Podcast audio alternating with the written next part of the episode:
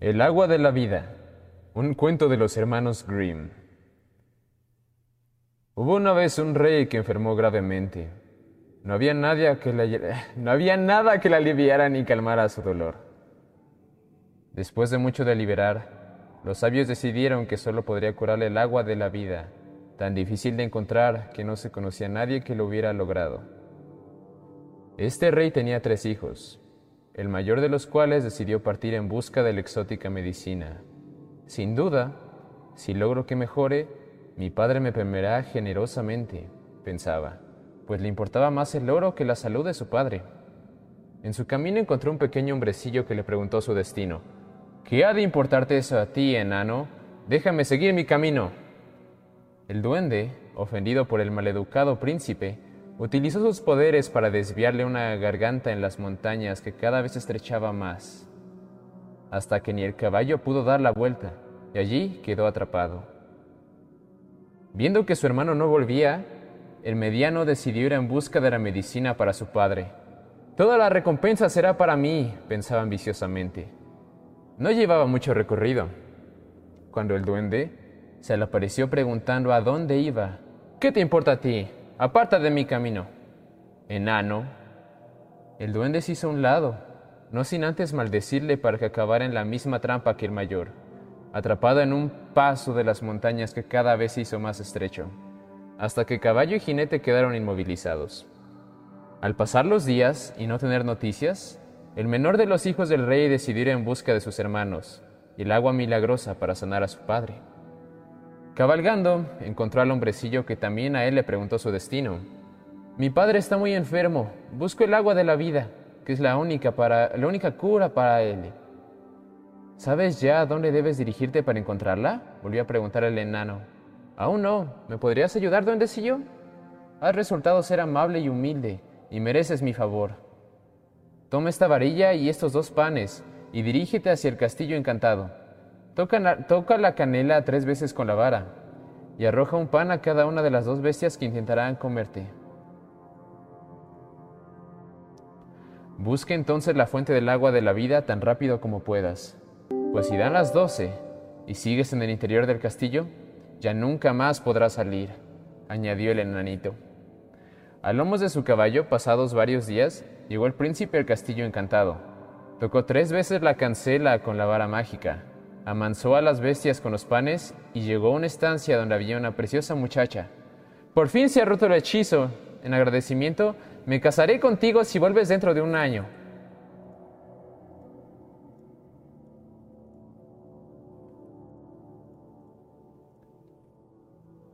Contento por el ofrecimiento, el muchacho buscó rápidamente la fuente de la manada de la, donde manaba el agua de la vida, llenó un frasco con ella y salió del castillo antes de las doce.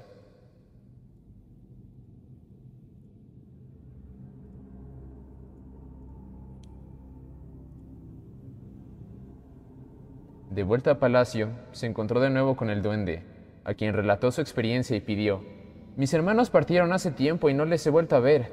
¿No sabrías dónde puedo encontrarles? Están atrapados por la avaricia y el egoísmo, pero tu bondad les hará libres. Vuelve a casa y por el camino los encontrarás, pero cuídate de ellos.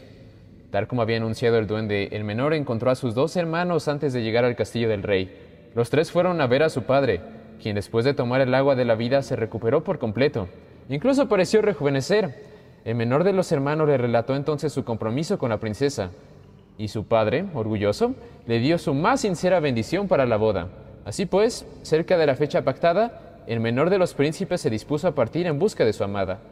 Esta, esperando ansiosa en el castillo, ordenó extender una carreta de oro, desde su palacio hasta el camino, para dar la bienvenida a su futuro esposo. Dejad pasar a aquel que venga por el centro de la carretera, dijo a los guardianes. Cualquier otro será un impostor, advirtió, y marchó a hacer los preparativos. Efectivamente, los dos hermanos mayores envidiosos tramaron por separado llegar antes que él y presentarse a la princesa como sus libertadores. Suplantaré a mi hermano y desposaré a la princesa, pensaba cada uno de ellos. El primero en llegar fue el hermano mayor, que al ver la carretera de oro pensó que la estropearía si la pisaba, y dando un rodeo se presentó a los guardas de la puerta por la derecha, como el rescatador de la princesa. Mas estos, obedientes, le negaron el paso. El hermano medio llegó después, pero apartó al caballo de la carretera por, por miedo a estropearla, y tomó el camino de la izquierda hasta los guardias, que tampoco le dejaron entrar. Por último, llegó el hermano menor, que ni siquiera notó cuando el caballo comenzó a caminar por la carretera de oro, pues iba tan absorto en sus pensamientos sobre la princesa que se podría decir que flotaba. Al llegar a la puerta le abrieron enseguida, y allí estaba la princesa esperándole con los brazos abiertos, llena de alegría y reconociéndole como su salvador. Los esponsales duraron varios días y trajeron mucha felicidad a la pareja, que invitó también al padre que nunca volvió a enfermar.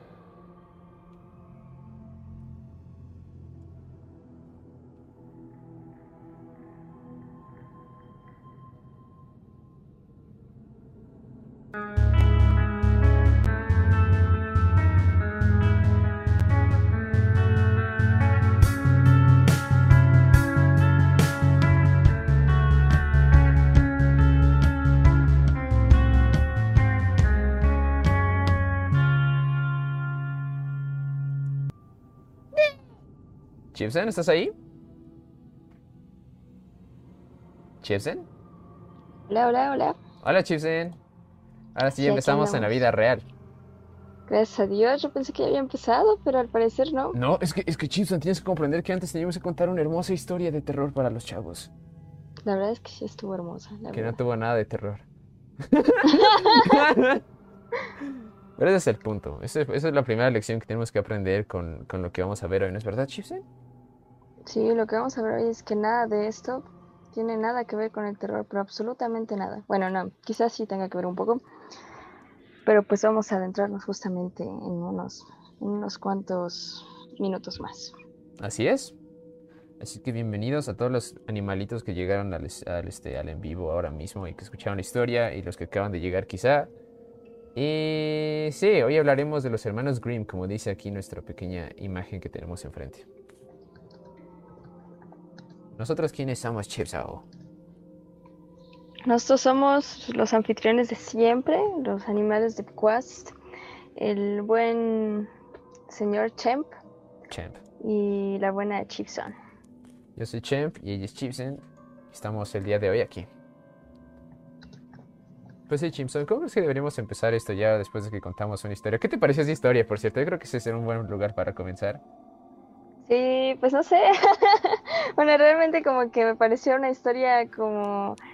Ay, pero es que en general sus historias, bueno, por lo que estuve leyendo y estuve investigando, como buscando qué historias sé, o sea, na- narrar, contar y como todas esas cosas, sus historias pareciera que no tienen un, un final. Bueno, al menos yo no lo siento como un final, como que nada más se mocha, como de una manera extraña, no lo sé, yo lo sentí así. Sí, yo también lo siento más. Yo siento como que nada más tiene la intención de contar una. Como si fuera una fábula. Como si tuviera la, la intención de dar una lección. Y ya que se cumple la lección lo suficiente, es como de, sí, ya está bien, lo que pase después ya, puede ser lo que sea. Es como si al final el papá nunca se vuelve a enfermar. Y los chavos este, fueron castigados de alguna manera, supongo. Y el sujeto es feliz porque fue honesto. O que recompensan a los honestos y a los son deshonestos, pues no, no les va bien. Sí, sí, sí. Pero la historia queda en segundo plano al final. Como, bueno, al menos a mí me parece eso, como la, la, la intención de terminarla. Yo justamente eso- algo así había leído en este... eh, bueno, cuando estuve viendo sobre los hermanos Grimm, que esa era la intención que tenían varios de sus cuentitos para niños y lo demás, como tratar de darles buenas, eh, buenos valores a los niñitos y enseñándoles que el ser honesto siempre daba frutos. Por eso es que varios de sus cuentitos son de esta naturaleza, más o menos. Como de que los que son chéveres son como de, sí, está bien, tú puedes hacer tal cosa. Y, te- y bueno, como que siempre... Y también las recompensas siempre son como con dinero y con amor. Ujú. Es, es algo muy curioso. Porque no solo ganó el dinero, sino que llegó con una señora que se iba a casar con él.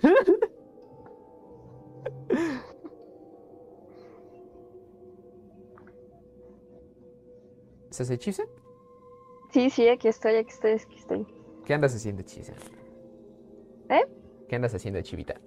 nada, estoy escuchando aquí todo lo que estás diciendo, pero es que me puse a pensar que, no sé, de repente pareciera que son como una especie de fábula porque tienen justamente la moraleja, Sí. pero pues sus personajes no son ni animalitos, ni, ni hay la moraleja como tal, o sea, la Ajá. fábula te, te lo deja, ¿no? Así tal cual, la Sí. moraleja así como, o, o un dicho, no sé, yo por ejemplo las fábulas que leía, ya fueran libros o en internet, o antes como, me gustaban mucho cuando yo era pequeña, y las buscaba y este y veía siempre tenían su moraleja, o sea, de una u otra forma, si fuera la misma fábula, este, pero de distintas maneras tenían una moralejita así chiquita, nada más una frasecilla que decía, ya ves, por eso no tienes que comerte tus calzoncillos, o ya ves, entonces por eso no chupes los calzones de otras personas, o sea, como que Te vas a la misma cosa, pero de diferente manera. Sí, es justamente eso, que no entran como fábula justamente por esas razones, así que parecen las cuentos como con la intención de, de demostrar que la honestidad y el ser una buena persona sí vale la pena y es como el mejor camino que puedes tener, pero no es en sí una... Bueno, porque sí, no, no, justo como dices, como que no tiene una, una, una lección específico, como que aquí ¿cuál es la lección? ¿Como ser honesto? ¿O no ser cruel con la gente? Pues tú dime cuál es la lección aquí, ¿qué aprendiste de esto? Eh, ¿Qué yo harías? ¿Qué no harías yo- de esto? Yo aprendí a que trate de bien a los enanos, Chipson. Bueno, pues al menos. Sí, eso, eso fue lo bueno, porque también vi, bueno, esto, vi un video que hablaba sobre los hermanos Grimm y también trataron esta, esta historia. Y que siempre es este, que usualmente tienen esa tendencia a sus cuentos a que hay un personaje que es como de hola y, y, alguno, y un personaje lo trata mal y le va mal. Pero si una persona lo trata bien, le va bien. Y no solo le va bien, sino que le va muy bien. Y hasta es este, hasta lo pone en su camino, como lo ayuda totalmente, pero son malos, no solo no los ayuda, sino que los manda al demonio, como este par de hermanos que los mandó al demonio por ser, ser groseros con el duendesaurio Rex. Sí, es una cosa bien, bien curiosa eso de... No sé, siento que, que parte como todos esos, de esos cuentos y, e historias o que después también, este... Pues no sé, o sea, esto se supone que son cuentos infantiles, ¿no? O sea, hasta cierto punto sí van dirigidos hacia niños. Bueno, se, se supone, ¿no? Ya después Sí. también vamos a ver qué onda con eso. Pero, pero no sé, bueno, al, al final yo pues lo que sí investigué es que quieren dar una lección. O sea, Sí, ya sea niños, ya sea ancianos, ya sea lo que sea, como el punto aquí es dar una lección y hacer una recopilación de todas esas lecciones que, que fueron que fueron dando como de boca en boca y recopilarlos como tal en algún lugar. Y es, yo siento que es parte de, de el miedo, de infundir miedo como entre, sí, entre un grupo de personas, o entre una sociedad y como ese tipo de cosillas. O no sé, pues justamente analizar por qué a las personas les queda tanto esa, esas moralejas, o por qué si a alguien le va mal e hizo algo mal, le tiene que ir tan mal. O sea, porque rea- realmente, o sea, pues cuántas veces has visto que alguien que se porte mal le vaya realmente muy mal, luego muy mal, luego otra vez muy mal, luego otra vez muy mal, así como que pues realmente eso no se cumple en todos los casos. O sea, igual y conoces a una o dos, tres personas que, que dices, chale, pues es que sí, la neta sí la regaste y dice, ah, bueno, pues ya ni modo, ¿no? ujú. Pero pues realmente no es, no es tan extremo, pues. Sí, no, no, no es, no es tanto así, pero creo que el punto es justamente no tanto de partir, sino tratar de justamente infundir el miedo a los niños para que no sean malos, que siempre sean amables y que no, no sean descorteses con la gente o que no, no insulten o no sé, como esa clase de cosas, porque les va a ir muy mal, les va muy mal, porque y justamente pone esas historias como tan exageradas para ver lo, lo malo que puede ser el ser grosero con las personas y lo bueno que puede ser ser este bondadoso. Y, y pues sí, más, parece que nada más parte del miedo. El miedo de que si eres malo te vaya mal. Y también de esta cosa de, de, de buscar- de tener una recompensa por ser bueno. Por eso también, este, imagínate una persona que crece con algo así. Y es bueno. Y eventualmente, este, ve que nunca es recompensada su, su, este, su amabilidad. De, de una manera tan, tan, no sé, tan gratificante como en la historia. Que de una manera tan grande. O sea, como que, no, pues he tratado bien a la gente y aún así, pues mira cómo estoy. O sea, no tengo empleo. No, este, mis, mis amigos nada más abusan de mí o nada más se aprovechan de mí y este, y no tengo nada. O sea, pero ¿por qué supone que yo soy bueno y me tenga que ir bien? Sí, sí, sí, igual y también podría generar ese, esa clase de impotencia, ¿no? Porque justamente son cuentos que pues te ponen en una situación, pero una situación pues justamente es nada más esa situación, o sea, no la puedes aplicar como realmente a todos los factores de tu vida, porque no es como de, ay, chino, pues hoy hice mal del baño, pues ya me va a ir mal para siempre, porque no fui bueno haciendo el baño, como cosas así, porque porque no sé, o sea, realmente no, no empatan en esas situaciones. Y es, es justamente eso, yo siento que de las cosas que también lo hace un poco como cuento, pero dejando una enseñanza en lugar de una fábula. Como que las fábulas yo siento que sí son más de darte una lección, así como de, no, pues ya ves al que... Ah, en situaciones específicas de la vida, ¿no? Ajá, ajá, exacto, como que no, pues es que pues también si tú te pasas de lanza con, e, con este gandalla, pues también te va a ir mal, ¿no? Sí. O sea, como que no, no andes jugando como a ser Dios o como ese tipo de cosillas a veces, pero que sí, no sé, o sea, a pesar de que no te lo ponen como en ciertas situaciones, como el simple hecho de dejar una frase al final y dejarla tan abierta, pues sí, siento que aborda más cosas.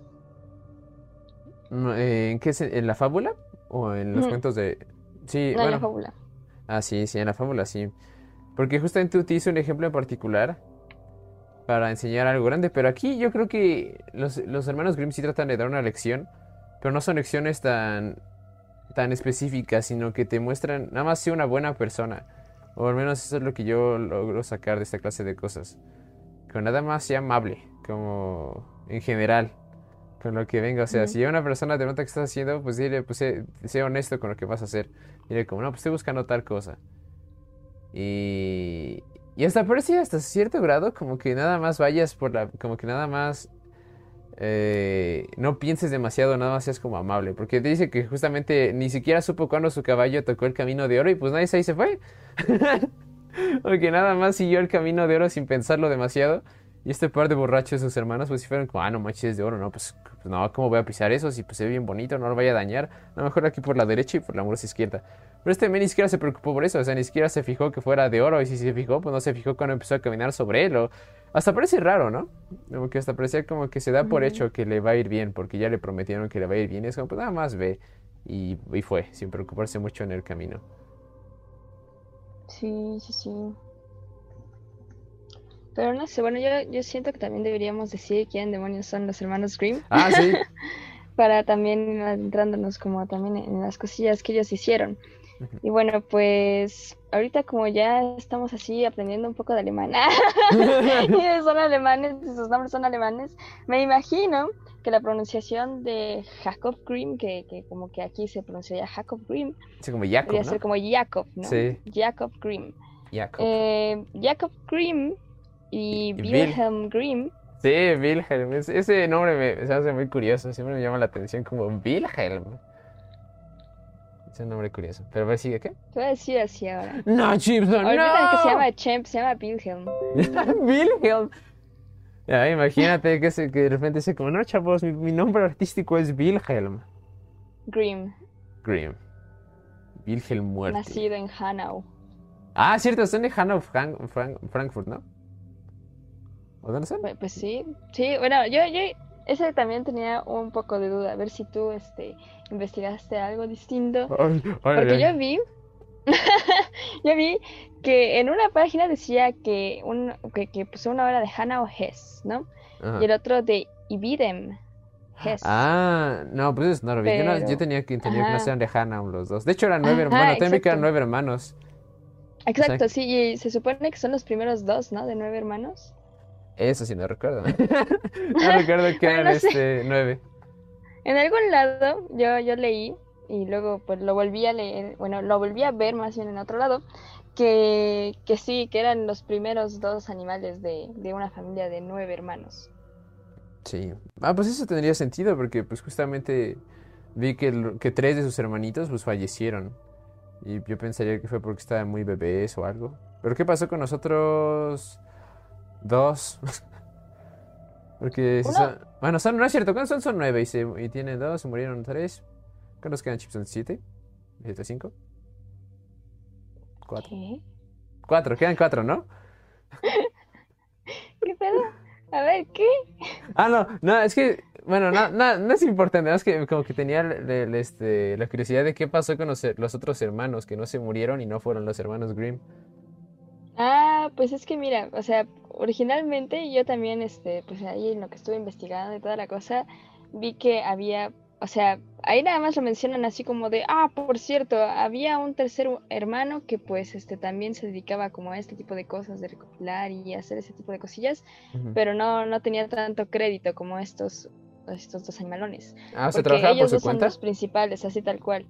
No, o sea, se supone que también les ayudaba a recopilar. O sea, porque es como de, no, pues los dos principales son este Jacob y Wilhelm, ¿no? Sí. Pero pues también había un tercero que era este animal que se... pero ni dijeron su nombre, ni dijeron nada como realmente. Y pues, o sea... Vamos a llamarlo Frederick da- Smith. prácticamente da a entender que, que nada más eran como tres hermanos. O sea, bueno, como, como que pues si no sabes que tienen nueve hermanos, como que da a entender que, ah, por cierto, eh, había un tercer hermano, es como, ah, ok, y ahora eran tres, entonces, porque Sí. no, en realidad son nueve. Sí, Pero, y hay un pues, cuarto, y un quinto, y un sexto, y un séptimo, un octavo y un noveno también. Exacto, entonces pues, pues sí. Bueno, ellos, así para pronto. eh, Jacob nació el 4 de enero de 1785 en Hanau y murió el 20 de septiembre de 1863 en Berlín. Mm. Y Wilhelm nació el 24 de febrero de 1786 y murió el 16 de diciembre de 1859 en Berlín también. Uh, chala. ¿De qué edad murieron? ¿Y a qué edad murieron? Pues no sé, pues réstale, hijo. Ah, ¿Cuáles eran las fechas de nacimiento y de muerte? Hijo, por favor, hijo, yo te pongo las fechas de nacimiento de persona que hace la operación, caray. Ah, es que Gibson. Mira, eh, réstale 1863 menos 1785. 1963 menos qué? 1800 ¿Qué? 1785. 78 años. ¿Ambos murieron en el mismo año? No. Eh, Wilhelm murió en 1859 y nació en 1786. Ah, pues no manches, pues Virgen murió mucho, vivió mucho menos que este pobre muchacho. Pues sí. Bueno, mucho menos, pero pues sí, suficientes años Mucho antes. menos, yo diría que Mucho menos. 400 años. Pobrecito, estuvieron trabajando dos años juntos y luego se murió y lo dejó solo para siempre. Sí, algo así. Ya llegó Blanquito Chipson. Sí, cierto, ni ni siquiera mencionamos que Conchis García Fe y Nadia Elizabeth Hernández mandaron mensajes. ¿Qué? Que mandaron mensajes desde, desde antes de que empezara la narración, así que saludos. Chal, hijo, no, pues gracias, ¿eh? No, ya, ya hasta se fueron, inventes. Ay, Chipson, es que estaba contando una historia y luego se nos pasó no, leer los mensajes. Sí, que tranza. Pero si están Está ahí, bien, ellos hola. entienden. ¿Ellos entienden? Si están ahí, manifiéstense. Dos Manifiéstate. parpadeos para un 4 y tres para un 5. Digan, sí, es como, ustedes sabrán cuál es cuál y qué significa cada número del abecedario. Exacto. Bueno, estos animales eh, pues fueron más conocidos por coleccionar cuentos infantiles y esas cosas. Ah, dice Nadia que aquí sigue. Ay, gracias a Dios. Gracias. Gracias, Dios. Ay. Gracias, Dios. Bueno, estos hombres fueron más reconocidos justamente por su colección de cuentos infantiles o, o cuentos, dejémosle cuentos. Pero también, este, por lo que yo he leído, también, este, ¿cómo se llama? Agruparon poemas y cancioncillas, que así no son tan, tan, tan, tan, tan reconocidas. Mm. Ah, pues sí, pues como que en esas épocas todas esas cositas iban, bueno, no sé si son en esas épocas, pero iban todo, todo eso de la mano, ¿no? Como cuentos, canciones e historias. No, pero sí, pero mano. no, pero digo como que la gente que hacía como cuentos usualmente también tenía como una que otra canción, o este, o cositas así, o poemitas. Más canciones, creo. Pues sí, así es. Así es. Así es, mi, mi querida Cherson. A ver, continúa, querido animal. Bueno, pues eh, también, bueno, algo que, que les sirvió como, como de inspiración fue pues justamente una colección de poemas y canciones llamada El cuerno maravilloso del niño de Oh, Aha- Ashim, no sé cómo se, se pronuncia, no, la CH, ¿Ashim? ¿Ahim? Pero sí, no, Ahim, ¿no? Ajá. Ahim von Arnim y Clemens Von Órale. Ah, bueno, pues esos dos señores. Esos dos señores se inspiraron más que nada para empezar a recopilar sus cosillas. Eso no y lo por sabía. eso llegaron este, a, a recopilar más, más, más, más los cuentos infantiles.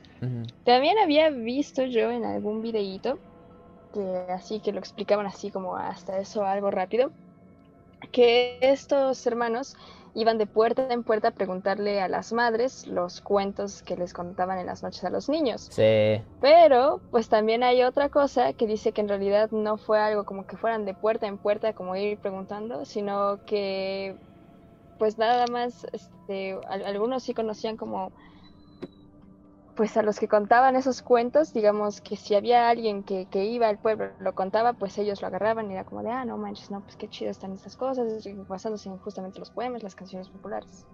O sea, ellos no iban tanto así para buscarlos, sino que la gente iba con ellos y eran reconocidos, o, o como que ellos nada más iban con la gente reconocida.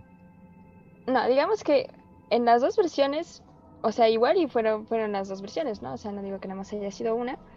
Pero me refiero a que en una parte decían que iban directamente con las madres, así como a preguntarle más, digamos, en una cuestión popular. Sí, porque eso sí y recuerdo. en otra, y en la otra era más que nada ir como escuchando, digamos, o sea, que también era popular, pero no era directamente con alguien, sino como Ah, con las ajá. personas que iban cantando, las mismas pe- personas de las que escuchaban como principalmente el, el, cuentecillo, o sea, supongo que si escuchaban algo interesante, era de, a ver, espérate, espérate, espérate, espérate, a ver, déjame lo anoto, o como cosas así. A mí me suena a mí me suenan lógicos ambos, y yo siento como que la vida real sería una combinación de las dos. Como que tenían la iniciativa de Mm. preguntar, pero aparte y era también basado en justamente las cosas que oían en, en- en sus aventuras de hermanos.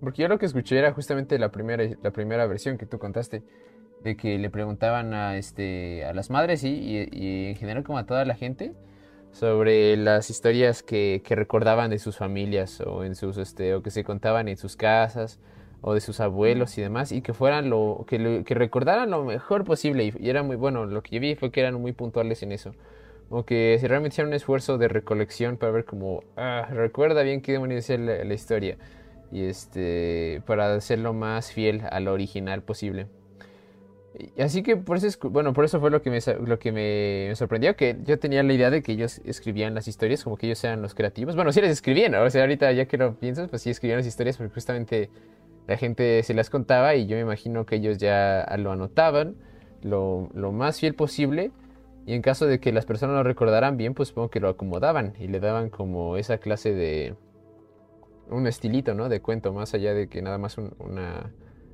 ah, un cuento platicado, más bien un, un cuento más estructurado, ¿no?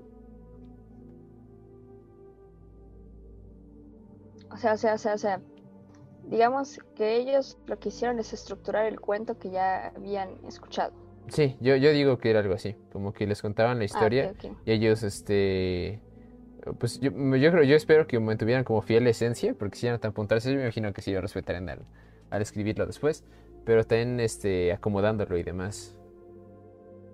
Sí, eran como una cosa como entre editores y escritores, ¿no? O sea, porque justamente era una historia que no era tan, tan, tan bien planteada, sino que pues iba justamente de, de boca en boca, en boca, en boca, y supongo que pues, pues sí, como andar investigando, ¿no? Y, y de hecho se supone que pues ellos también así, este, pues más allá de coleccionar los cuentos, porque pues recopilar, o sea, más que nada es como, pues nada más recopilarlo, ¿no? Recopilar la información, pero pues eso también en como conforme a, a ellos, pues llevó todo un trabajo de, de investigación. Yo, Sí. yo me- yo creo que pues también, pues no nada más se quedaron con una versión, sino como ir escuchando diferentes versiones de alguna cosa. Y pues de hecho también en alguna parte este, de un videito decía que ellos eh, eran investigadores y lingüistas, porque justamente Mm. era lo que hacían, pues era ir a investigar, ir a este, hacer como toda toda su cosilla de redacción de cuentos y luego pues irlo acomodando, como tú dices, ¿no? Irlo escribiendo de una mejor forma, dándole caché, o sea, que no fuera nada más así como de, no, pues es que se cayó, se pegó y se mató. sí, exacto. fuera así como, no, pues es que llegó y luego, pues gracias a esto se, se mató y pues gracias a tal cosa, o sea, cosillas, ¿no? sí, entrelazarlo, como de hacerlo todo como un hilo que esté fluyendo en vez de nada más ideas flotando, como que se ocurriendo a las personas. Mira, y ya también este, vine a la página aquí de donde había sacado también que los hermanos Grimm se basaron de fuentes literarias y voy a citar. Bueno, voy a leer lo que dice aquí. Dice, solo en una segunda época se aprovecharon también de los hermanos Grimm de fuentes literarias, es decir, de relatos divulgados por autores como Lutero, Hans Sachs, Johann Michael Moskerosch, Moskerosch, no sé cómo sea eso, o Johann Heinrich, Jung Stilling. Jung Ah, ese, hombre me suena, ¿no? ¿Jung Stilling? Sí, ¿no? Ah, a mí no me suena, pero yo creo que igual y sí. Yo sé... te digo, me suena, ¿no? Es como, sí, sí te suena. no, pero yo pensé que era como de, igual y a mí también me sonaba o algo. sí, sí, sí, sí, sí. Me suena, no es como, sí, sí te suena, Chipson. Pero alguna vez hiciste algo así. Es que es chistoso. Pero, ¿entonces ellos son los autores originales de las obras de ellos? O sea, los reconocidos al menos en una segunda época, por así decirlo. O sea, ya cuando estaban... Unos chiquitos. Ajá, bueno, pues sí, en la, segunda ronda, digamos, o sea, porque supongo que pues no, no fue algo nada más de, ay, ah, de una vez, ¿no? voy a recopilar cuentos y ya, ¿no? O sea, sino que pues sí iban como recopilando y recopilando y recopilando y recopilando. Y yo me imagino que se divide pues por etapas, justamente, ¿no? Así, ah. la primera etapa en donde primero fueron ahí a escuchar los cuentecillos y toda la cosa, ya que tenían como una estructura de lo que ya estaban escribiendo, fueron así en la segunda época y aprovecharon justamente los escritos de alguien más. Sí, una temporada dos de, los, de la compilación. A ver, a ver, voy, a, voy a terminar esta cosa. Pero esforzándose por hallar bajo las variaciones y los embellecimientos literarios la primitiva ingenuidad de la trama y del estilo, proverbios, repeticiones, guiados sobre todo por su instinto poético.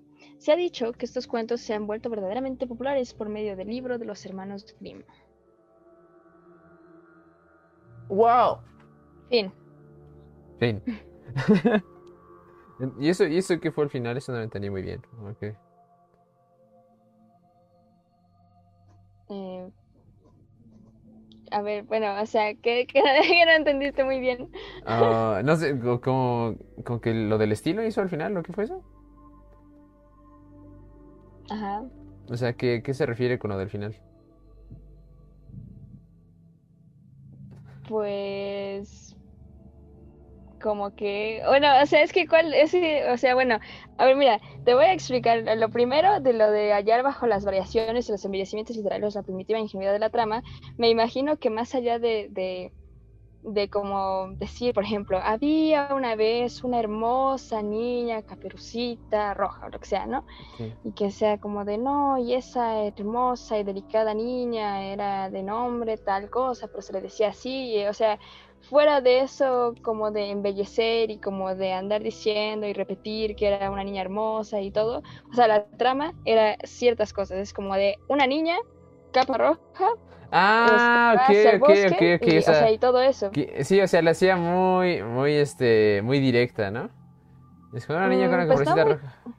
O sea, más bien, lo que yo entendí por, eh, por esto que decían era más que nada agarrar la esencia de la trama, o sea, como, pues no sé, o sea, como mm, los periódicos amarillistas, ¿no? Que pues ya te dicen todo en el título, pero pues ya después te, te dicen quién sabe qué cosas y que, ay, pobre borracho, iba así, que se mató y que quién sabe qué, te dicen una y otra vez lo mismo, ¿no? O sea, pone tú que nada más se quedaron con el título ya ellos ponían, o sea, digo, no como un periódico amarillista, porque pues no, no manches, pero pues justamente le daban su estilo. Y es, y es justamente también, lo, después lo dice, que realmente los hermanos Grimm, a pesar de que se basaron en otros autores, los más populares fueron los de los hermanos Grimm por, por la eficacia con lo que lo abordaban, con las palabras con las que las decían, o sea, no era nada más así como pues ya ves, como cuando te encuentras con ciertas personas que sabes que van a contar una buena historia y sabes cómo la van a contar y sabes que va a estar chida, a pesar de que sea la historia más tonta. O sea, porque, no sé, por ejemplo, ¿no? Sí. que llegues con alguien, te cuenta una pinche historia así súper chida, no, pues es que mira, y que pasó esto, y que chalala, y que no inventes, y así, un remate así súper padre.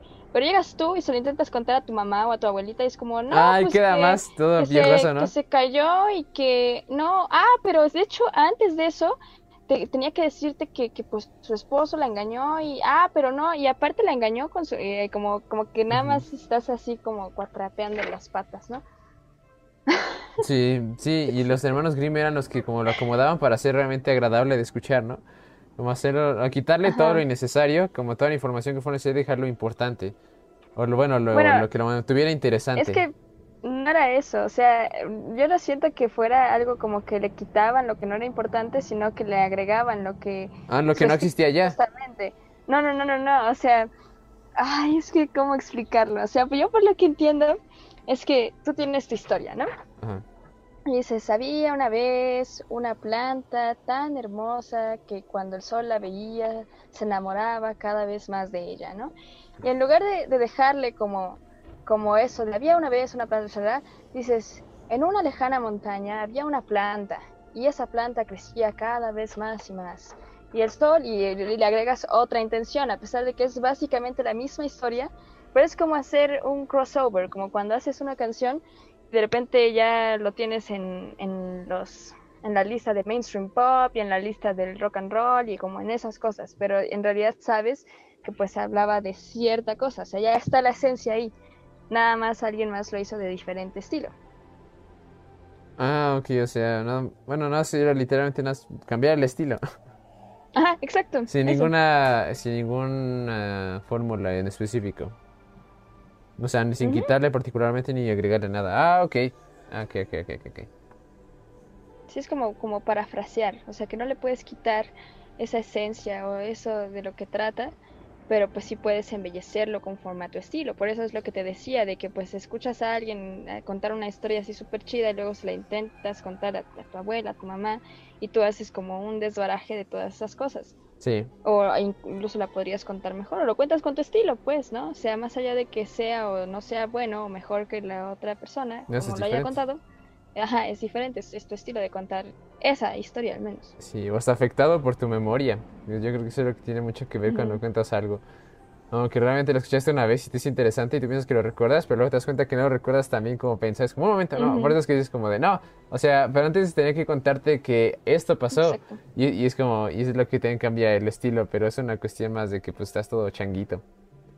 Sí, porque hay veces, yo por ejemplo, cuando me pasa eso, sí, ya desviándonos un poco del tema, cuando a mí me pasa eso es más porque no tengo una estructura como tal y lo quiero contar ya rápido. O sea, como que tengo tantas cosas que contar que quiero contar esa cosa que sí se me hizo interesante, pero ya rápido. Ah, O sea, sí, llega al eh, punto de lo que... más lo básico. Ajá, Llega al exacto. clímax así como de, esto es interesante. Y es como, sí, sí, sí, fueron por el bosque, llegaron a un, un rancho, pero luego vieron al puerco y tenía gusanos en la panza. Y es como de, oh, ¿qué? ¿Pero quiénes llegaron? O sea, Ajá, como, no, exacto, exacto.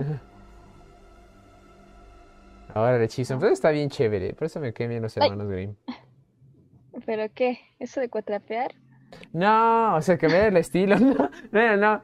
Por eso- pero que ellos no hacían eso. O sea, como que estilo, se estilo, las historias bien No, chido, ¿eh? pero, pero sus, sus- sus historias no estaban, sus estilos no estaban basados en su mala memoria o en que quisieran llegar a un punto en específico. Aunque yo me imagino Bueno, que sí, sabe. pero no era, pero no era su intención. Bueno, porque todo lo que yo tenía en mente era que igual ellos, este, lo modificaron un poco las historias para agregar las lecciones, justamente porque era como este motivo en general, como en común de sus obras.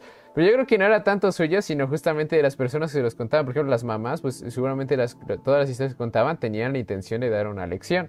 Y ellos eran como de, bueno, pues también vamos a respetar eso. Por eso, porque decir, igual ellos le daban los, este, las lecciones, pero no, yo creo que eso ya era como ah, propio de, de los textos que ellos compilaban. Y bueno, justamente es nada más cambiar el estilo, lo que dices tú.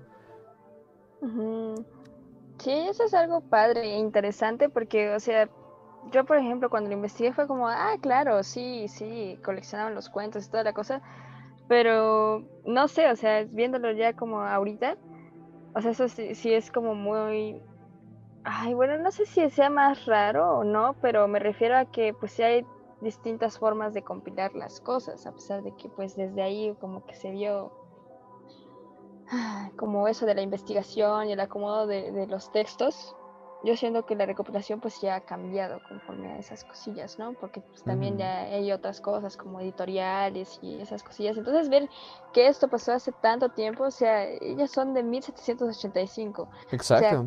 1700, ¿no? Mira, ponle tú, o sea, lo más Ah, ni siquiera cercano se había descubierto de ellos- América. Pero continúa. Exacto, ¿qué? Ok, Continúa, Chips, eh.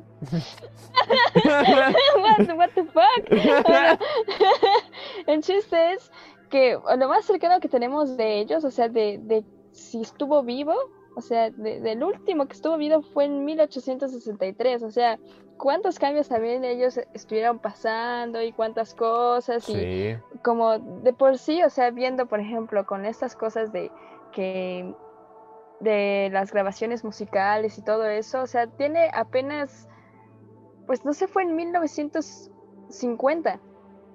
O sea, en 1940, 1950, cuando se empezaron a grabar discos y ese tipo de cosillas. Entonces yo, yo lo asocio mucho con esto, porque pues en un inicio, con las canciones, pues el, el chiste no era quién lo había escrito, sino la canción. O sea, Ajá, no había- no había- realmente quién demonios la, la cantara ni la interpretara, o sea, nada más. A veces sí se buscaba una, una pues, interpretación que te gustara a ti, ¿no? Sí. Pero incluso podías ir y, este, comprar tus al mix-up de partituren. esos tiempos. Ajá, exacto, ¿no? Sí, y me dice, no, pues deme la partitura de tal bebés, ¿no? Es como de, no, pues sí, gracias, muchas gracias. Y ya lo tocabas ahí en tu pianito. Ahí, tiri, tiri. Tan, tan, tan.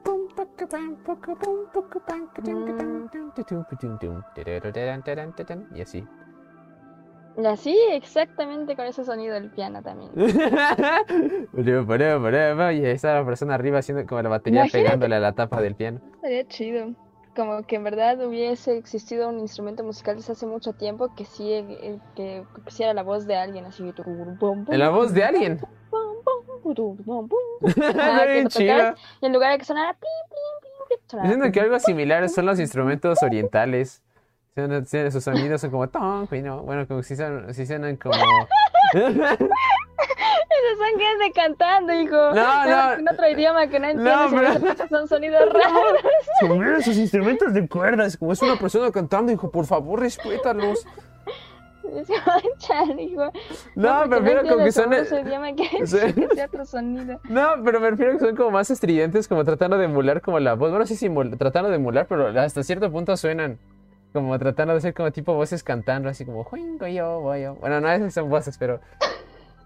Bueno, no sé. Los Siguiente ejemplos que punto. estás dando, los ejemplos que estás dando están muy raros, pero, pero supongo que, o sea, como ese sonido oriental, por ejemplo, el, No, no. como uno que es como, ay, que usan incluso mucho los virus, que es como... ¿El Shamisen?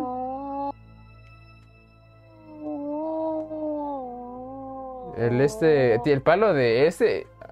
Ah.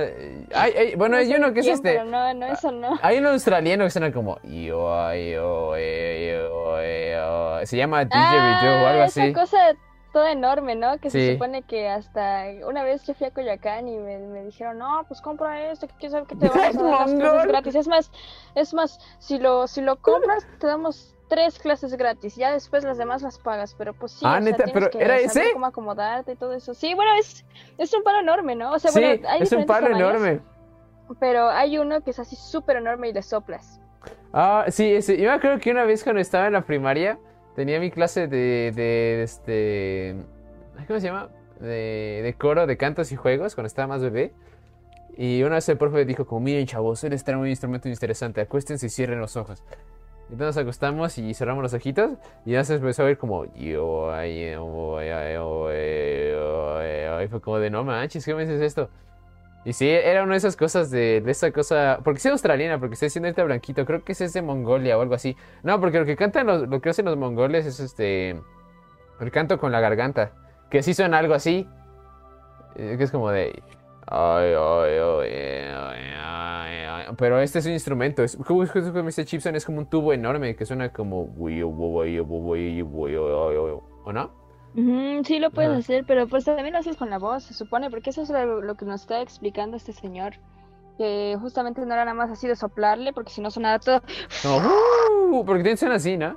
Entonces era como, pues chale, qué tranza, ¿no? O sea, pues sí tendrías que tener suficiente fuerza en, en los pulmones, como cualquier pues instrumento de, de aliento, ¿no? Sí, porque tiene que llenar todo el, todo el- la columna. La voz, sí, sí, sí, porque pues sí se supone que lo tienes que entonar, ¿no? O sea, a Sí. pesar de que sea en cualquier instrumento de, aliento, pues tienes que tener cierta afinación. Y más en esto, cuando no hay alguna, alguna cosa que puedas este, manipular para cambiar la, este, la afinación.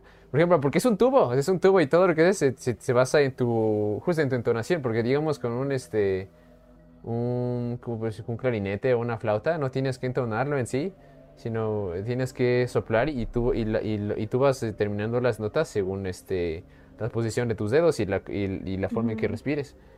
Pero aquí pues no, no es eso. Sí, nada más los tamaños, los tamaños sí, este, por ejemplo, ese que está así súper enorme es el más grave, así, así, muy así. Sí. Entonces, pues tiene un registro grave, pero nada más es el registro. O sea, realmente las notas, pues ahí sí las tienes que entonar tú, ¿no? Y pues intentas hacer igual. Yo me imagino, porque pues eso sí no sé mucho, Sí, pero yo me imagino que esto. si entonas una nota así, este, pues agudita ahí, pues, pues no, no ha de sonar como forzosamente agudita, ha de sonar como una cosa así como... O igual ni suena. Igual güey, como- igual eso, ¿no? Ajá. O que no llega.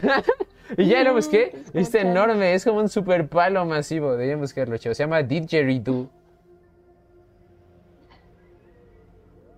¿Chisen? ¿Qué? Que se llama Didgeridoo. Ah, no manches, qué tranza. Pues sí, salud Por eso. vamos por eso. Es- Escribe algo así. Didgeridoo. Dice, dice Blanquito, típico sonido que se oye al pasar una toma de un desierto australiano. ¿Sí? ¿O no, Chisen? Pues la verdad es que yo sí he pasado por ahí, sí. De hecho, sí. sí, sí. Decir desde a la distancia siempre como, uy, uy, uy, uy", Es como, no manches, ¿qué demonios? ¿No más suena? sí, pues si quieren que alguien les confirme esa anécdota, la verdad es que sí podría ser yo, porque sí, sí me ha pasado. Oh, ¿Quieres saber cómo? Hay un instrumento que usan siempre como cuando justamente van al desierto, que suena como puin, cuin, cuin, cuin, cuin, cuin, que suena con un resortito como puin, cuin, cuin, cuin, cuin, cuin, como, como... ¿Qué esas son voces, hijo? ¿Entiendes? No, no son o voces. sí, No, sí, son, no, no, no, son. no. Ese, ese, ese tipo de sonido como de resorte que suena cuando abren, cuando toman una toma de un desierto, justamente lo que dice Blanquito, pero es un sonido que es como poing, going, poing, poing. No, no son voces, no son voces, sé que suena así, pero no. Es como un tipo de resortito. Y creo que también es de aire, pero no estoy seguro. Pero sí es algo así. Ok. Pues busca resortito para tomar desiertos australianos y ya. Es que no sé si sea justamente un resorte, porque tiene un sonido de resorte, pero más bien sería, eh, creo que es una cosa Pero con de... ese sonido de un resorte, aparte. Como boing, boing, boing, como boing, boing, Un boing, boing. resorte no suena así, yo nunca he escuchado un resorte sonar así. O sea, No, pero entiendo que la imagen sea como un resorte, pero Sí, no es el sonido, sí, sí suena un resorte así, yo nunca he escuchado un resorte. no, los resortes no, suenan- no hacen ningún sonido, suenan como... Los resortes no suenan como... Yo nada más, A yo nada más he espera. escuchado así como cuando está en... ¿Mm? Yo creo que... Ah, no, me pasó ese blanquito un video de un didgeridoo. ¿Pero qué decías? Es que pensé que iba a pasar uno de ese resortito. Es que... ¿Pero qué ibas a decir? Ese resortito. Es que no es un resorte... decir que pues los únicos resortes que he escuchado son de... Ay, ¿cómo se llama esta cosa donde brincas? Un, un trampolín. Que suena... Sí, y aparte hasta los resortitos... Porque aparte, sí, porque es como... Porque son más como... Con resortes suenan así. Como-. Sí, como el airecillo, ¿no? Que pasa ahí. O, o- o- o como que se estira el metal y cruje como... O este... Pero pues no hacen ni eso, no, no, No, pero o sea, eh, no, el sonido de un rebote en las caricaturas es como... Y así suena esta cosa. Y este, este instrumento suena Ah, como ok. un... boing. El instrumento Ok, boing. Por favor, alguien si sabe cuál es ese instrumento, por favor, mándelo para acá. Un video o algo así. Que el primero que, que sepa qué demonios instrumento es ese... eh, Chipson le va a dar un premio. Ni, yo nada. Tú le vas a dar unos zapes y eso quizá. Ah, es que no sé cómo se llama. Pero bueno, da Ponle igual. resorte aullador y ya. A ver, eh, se llama arpa de boca, dice. Voy a, voy a buscar si es una arpa de boca. A ver, arpa de boca, El ¿cómo? señor dijo, creo que es el mismo didgeridoo. No, ahí sí, a ver, es, es como... Amigos, ¿qué tal? Para que Cristo de Boca este instrumento, aquí abajo les dejo un link. Hijo, pero esto qué tiene que ver con los hermanos Grimm, es lo que yo no entiendo. Es que nos fuimos sin querer. El sonido lo se produce cuando A ver, ¿qué sí es? la- ¡Sí es! ¡Sí es! Busquen, busquen arpa de boca. Búscalo, Chisan. A ver, arpa de boca. Entonces, Es como... Ahora le hice hacer esto ¿Sí? Qué loco. Mira, te lo va a pasar, te va a pasar ahora mismo. No, guimbarda, birimbao, trompe, use harp. Ya lo, ya lo pasé aquí al, este, al stream y te lo voy a pasar a ti por Zoom. ¿Sí, Chisan? Claro, bueno, aquí yo también estoy en el stream, así que. Ah, bueno, a ver,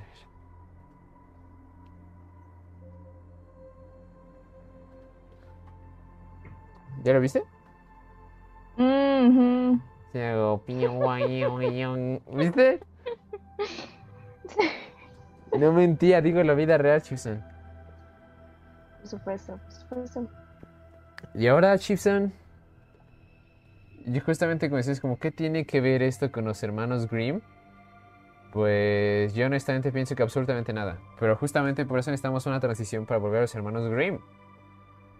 Ok, entonces ese es tiempo de que yo cuente uno de los cuentos que tengo aquí preparados para ustedes. Exactamente.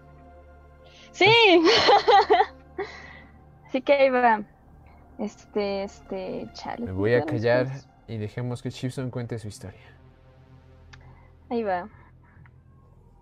Espero no estar tan animal para, para narrar cosas, pero pues ahí va. Chipson está criatura. Este, este es un cuento bastante popular, o sea, bastante popular, no como que todo el mundo lo, diga o lo hable, pero pues es muy conocido, ¿no? Así de, de que pues al- que si alguna vez han escuchado hablar de él, han visto la película, han visto otra película, han visto adaptaciones, han visto incluso dibujitos como de los fans o ya saben, esas cosas, ¿no? Y esto se llama Rapunzel. ¡Wow! ¡Wow! Compilado, escrito, degustado por los hermanos Grimm. Nah, no es cierto, nada más dice aquí abajo hermanos Grimm. Bueno, había en una ocasión. Disculpa, ¿dijiste algo? Ay, no, perdóname. Discúlpame, ya me voy a callar para siempre, Chipson. Lo siento tanto. Es que, es que se me hizo gracioso que todo fuera hecho por los hermanos Grimm. No, en serio, en serio. A ver, dinos qué te parece tan gracioso. Ay, no, Compártelo con la maestra. clase. No, maestra. No, maestra. Ok, bueno, a ver ya. Adiós. Rapunzel. Había en una ocasión un matrimonio que deseaba hacía mucho tiempo tener un hijo, hasta que al fin dio a la mujer esperanzas de que el Señor quería... ¿Qué? Que el Señor... Ah, sí, que el Señor quería se cumpliesen sus deseos. En la alcoba de los esposos había una ventana pequeña cuya- cuyas vistas daban a un hermoso huerto, en el cual se encontraban toda clase de flores y legumbres. Se hallaba empero rodeado de una alta pared y nadie se atrevía a entrar dentro, porque pertenecía a una hechicera muy poderosa y temida de todos. Un día estaba la mujer a la ventana mirando al huerto en el cual vio un cuadro plantado de rui, ruiponches y le parecieron tan verdes y tan frescos que sintió antojo por comerlos. Creció su antojo de día en día, y como no ignoraba que no podía satisfacerle, comenzó a estar triste, pálida y enfermiza. Asustóse el marido y le preguntó, ¿Qué tienes, querida esposa? Oh, le contestó, si no puedo comer rulponches de los que hay detrás de nuestra casa, me moriré de seguro. El marido que la quería mucho pensó para sí, antes de consentir en que muera mi mujer, le traeré el ruiponche, y sea lo que Dios quiera. Al anochecer saltó las paredes del huerto de la hechicera, cogió en un momento un puñado de rulponche y se lo llevó a su mujer, que hizo enseguida una ensalada y se lo comió con el mayor apetito. Pero le supo tan bien, tan bien, que al día siguiente tenía muchas más ganas todavía de volverlo a comer. No podía tener descanso si su marido no iba otra vez al huerto. Fue por lo tanto al anochecer, pero se asustó mucho, porque estaba en él la hechicera. ¿Cómo te atreves? le dijo encolerizada, a venir a mi huerto y a robarme mi ruiponche como un ladrón. ¿No sabes que puede venirte una desgracia? Ah, le contestó, perdonad mi atrevimiento, pues lo he hecho por necesidad. Mi mujer ha visto vuestro ruiponche desde la ventana y se le ha antojado de tal manera que moriría si no lo comiese. La hechicera le dijo entonces, deponiendo su enojo, si es así como dices, coge cuanto ruiponche quieras, pero con una condición. Tienes que entregarme el hijo que dé a luz tu mujer. Nada le faltará y le cuidaré como si fuera su madre. El marido se comprometió con pena y en cuanto vio la luz su hijo, le presentó a la hechicera, que puso a la niña el nombre de Rapunzel, que significa ruiponche. qué, qué curioso. Y se la llevó. Rapunzel era la criatura más hermosa que ha habido bajo el sol. Cuando cumplió 12 años, la encerró la hechicera en una torre que había en un bosque, la cual no tenía escalera ni puerta, sino únicamente una ventana muy pequeña y alta. Cuando la hechicera quería entrar, se ponía debajo de ella y decía, Rapunzel, Rapunzel, echa tus cabellos, subiré por ellos. Pues Rapunzel tenía unos cabellos muy largos y hermosos, y tan finos como el oro hilado. Apenas oía la voz de la hechicera, desataba su trenza, la dejaba caer desde lo alto de su ventana, que se hallaba más de veinte varas del suelo. Ahora, ¿qué está pasando, hijo? Cámara. ¿Qué? Chal, hijo, no manches, ¿por qué estás así, hijo? Bueno. Ay, ay, ay, ay. Después de este bochornoso momento en el que por un lado soy yo y el otro no, volvería a empezar el cuento. No, no es cierto. Apenas oía la voz de la hechicera, desataba su trenza, la dejaba caer desde lo alto de su ventana, que se hallaba más de veinte varas del suelo, y la hechicera subía entonces por ellos. Mas sucedió, transcurridos un par de años, que pasó por aquel bosque el hijo del rey, y se acercó a la torre en la cual oyó un cántico tan dulce y suave que se detuvo escuchándole. Era Rapunzel que pasaba el tiempo en su soledad entreteniéndose en repetir con su dulce voz las más agradables canciones. El hijo del rey hubiera querido entrar y buscó la puerta de la torre, pero no pudo encontrarla. Marchóse a su casa, pero el cántico había penetrado de tal manera en su corazón que iba todos los días al bosque a escucharle. Estando uno de ellos bajo un árbol, vio que llegaba una hechicera y la oyó decir Rapunzel, Rapunzel, echa tus cabellos, subiré por ellos. Rapunzel dejó entonces caer su cabellera y la hechicera subió por ella. Si es esa la escalera por que se sube, dijo el príncipe, quiero yo también probar fortuna. Y al día siguiente, cuando empezaba a anochecer, se acercó a la torre y dijo Rapunzel, Rapunzel, echa tus cabellos, subiré por ellos. Enseguida cayeron los cabellos y subió el hijo del rey. Al principio se asustó Rapunzel cuando vio entrar a un hombre, pues sus ojos no habían visto todavía ninguno, pero el hijo del rey comenzó a hablarla con la mayor amabilidad, y la refirió que su cántico había conmovido de tal manera su corazón que desde entonces no había podido descansar un solo instante, y se había propuesto verla y hablarla. Desapareció con esto el miedo de Rapunzel, y cuando le preguntó si quería casarse con él y vio que era joven y buen mozo, pensó entre sí, le querré mucho más que a la vieja hechicera. Le dijo que sí, y estrechó su mano con la suya, añadiendo, De buena gana me marcharía contigo, pero ignoro cómo he de bajar. Siempre que vengas tráeme cordones de seda con los cuales iré haciendo una escala, y cuando sea suficientemente larga, bajaré y me llevarás en tu caballo. Convinieron en que iría todas las noches, pues la hechicera iba por el día, la cual no notó nada hasta que le preguntó a Rapunzel una vez. Le preguntó, ¿qué? Que le preguntó Rapunzel una vez. Dime, abuelita, ¿cómo es que tardas tanto tiempo en subir mientras el hijo del rey llega en un momento a mi lado? Ah, pícara, le contestó la hechicera. ¿Qué es lo que oigo? Yo que creía haberte ocultado a todo el mundo y me has engañado. Cogió encolorizada los hermosos cabellos de Rapunzel, los dio un par de vueltas a su mano izquierda, tomó unas tijeras con la derecha y tris, tras, los cortó, cayendo al suelo las hermosas trenzas. Y llegó a tal extremo su furor que llevó a la pobre Rapunzel a un desierto, donde la condenó a vivir entre lágrimas y dolores. El mismo día en que descubrió la hechicera el secreto de Rapunzel, tomó por la noche los cabellos que le había cortado. Los aseguró a la ventana y cuando vino el príncipe dijo, Rapunzel, Rapunzel, echa tus cabellos, subiré por ellos. Los encontró colgando. El hijo del rey subió entonces, pero no encontró a su querida Rapunzel, sino a la hechicera, que le recibió con la peor cara del mundo. Hola, le dijo burlándose. ¿Vienes a buscar a tu queridita? Pero el pájaro no está, ya en su nido, y no volverá a cantar. Le han sacado de su jaula y tus ojos no la verán ya más. Rapunzel es cosa perdida para ti, no la encontrarás nunca. El príncipe sintió el dolor más profundo y en su desesperación saltó de la torre. Tuvo la fortuna de no perder la vida, pero las zarzas en que cayó le atravesaron los ojos. Comenzó a andar a ciegas por el bosque, no comía más que raíces y hierbas, y solo se ocupaba en lamentarse y llorar la pérdida de su querida esposa.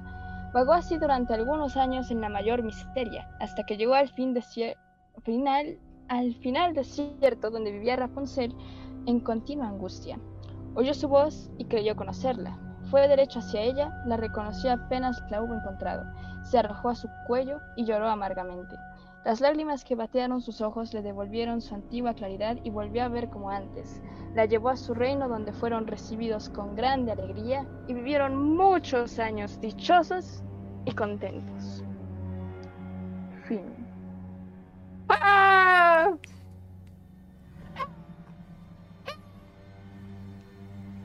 No manches, Chison. Yo pensé, eh, tenía música acompañando todo esto y justamente cambió a algo todo maldadoso cuando se puso maldosa la historia. Te digo Pero creo que no sí, se oía. Pero, pero, pero ya lo oí y ahorita ya lo puse más fuerte, así que creo que ahorita ya se escucha más claro, porque Blanquita dijo, Smijo, ponte música para acompañar a Chipson cuentacuentos. Y yo, pe- y yo pensé que ya había música, o sea, yo escuchaba ya música, pero que no se oía. Ah, pues, cámara, cámara, ¿qué pasó? Pero no manches, Chipson. Yo no sé la historia de Rapunzel, yo ni siquiera sé qué era esa esa frutita que querían comer. Tampoco.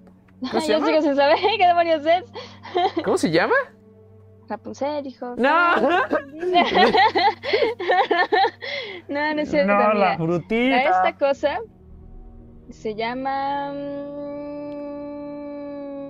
Menchurri, o algo así, ¿no? Ruiponche. Ah, Rui Ponche. Dice, hostias, mensurri. Me gusta más la de Disney. Yo no sé qué cosa. Rui Ponche. Enredados, ¿no? Sí, ah, sí, enredados. Sí, con sartenes y toda la cosa. ¿Con sartenes? con, con una bella voz también. También canta, ¿no? Flore que da furor. Brillo bien. El nombre de Chipson es Chipson Rui Ponche. No. Cállate, Wilhelm. ¡Ay! ¿Qué? ¡Cállate, Wilhelm! Cierra el pico, Wilhelm. Pero Ruiponche. ¡Ay, Rui Ponche! ¡Pero Rui Ponche! Pues no manches, pues podrías llamarme Rapunzel en todo caso, Voy a llamar Rui Ponche. Pero en indalecio antiguo. Sí, chavos, ahí está. Esa, esa va a ser este nuestros nuevos nombres aquí en el podcast. Yo voy a. Chipson va a ser Rui Ponche y yo voy a ser Wilhelm. Wilhelm y Rui Ponche. Sí, es cierto, suena bien, Chipson. Bueno, esos son nuestros nuevos nombres. Oficialmente, chavos. Pues va, va, va. Va, va, va, va, va. Hay que, hay que hacer una historia así, ¿sabes? Y de repente nada más hacer un especial en el quest para narrar así nuestra historia. Ya nada más hacemos así como que yo. Las voces. Así, nada más este. Wilhelm. ¡Cierra ese pico! Así, cierra ese pico y sácate a tu casa. Yo, pero Rui Ponche. y ya. Pero todo- Y así nos tardamos en reaccionar. También es como de. "Pss, Sigues tú, animal. Ah, ah, eh, condenaos, maldadoso. Ay, no, Iván. Pero Rui Ponche. Esa va a ser mi clásica línea cada vez que no sé qué decir, así como, pero Rui Ponche. Sí, así en todos lados, literalmente en tus exposiciones, en tu trabajo, en el baño, cuando estés en, en, no sé, en tu casa, en los streams, en todos lados va a ser eso. Creo que no sepa que eso sí no es muletilla. Pe- pero Rui Ponche. eh, y, y entonces Y decía que. con lo tuyo. en lugar del como que va Sí. a ser Rui Ponche, pero Rui Ponche. Pero Rui Ponche, Siento pero que Rui la Ponche, es pero... Es como, y bueno, ahorita ya pensando mejor, sí creo que este, creo que la comunicación sí tiene mucho que ver con los medios audiovisuales en varios sentidos. Pero Rui Ponche, este. ¡Ey! Es de. Bueno, punto es que ya somos Wilhelm y Rui Ponche. Pues sí, pues no sé qué les pareció esa bella historia de amor. Dice, no es la historia más hermosa que dice Blanquito Flor, que da fulgor con tu brillo fiel. Eh, yo Ah, la canté sí. primero. Sí, yo creo que pues la cantó justo antes de que yo la cantara, Y al final se sincronizó. ¿no? Ay. Excepto que no. Sí, y al final ya estábamos cantando juntos, así, así. En diferentes.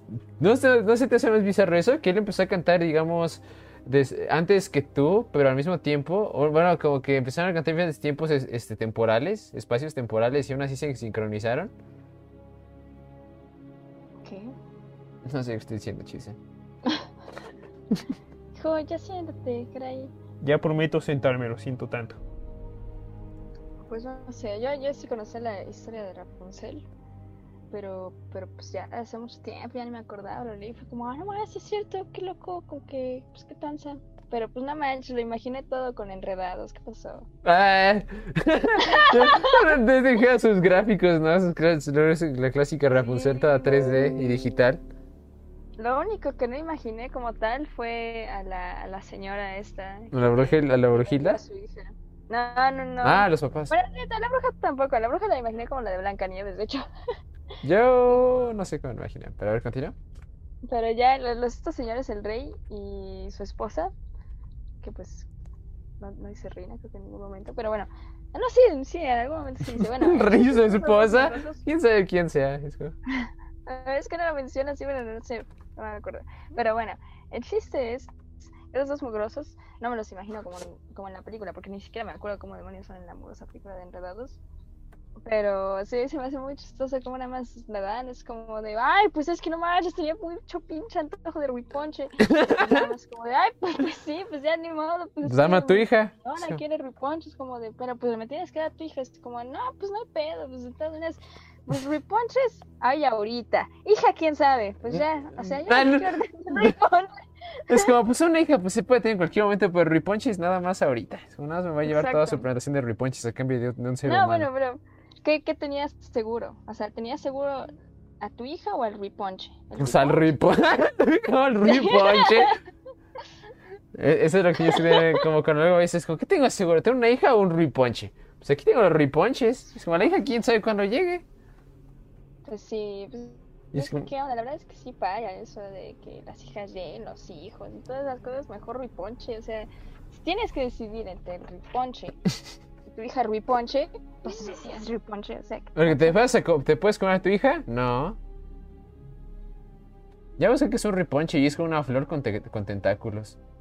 Sí, es lo que busqué, es como moradita, ¿no? Si no, ahorita tiene tentáculos, busquen a chavos. Es, un- es lo que sí conozco un Riponche y da mucho miedo.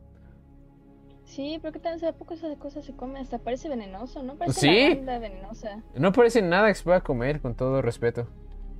Ay, aparte encontré una imagen de, de Rapunzel que dice Rui Ponche. ¿Neta se dice? Ah, sí, dice Sí, Rui. Ponche.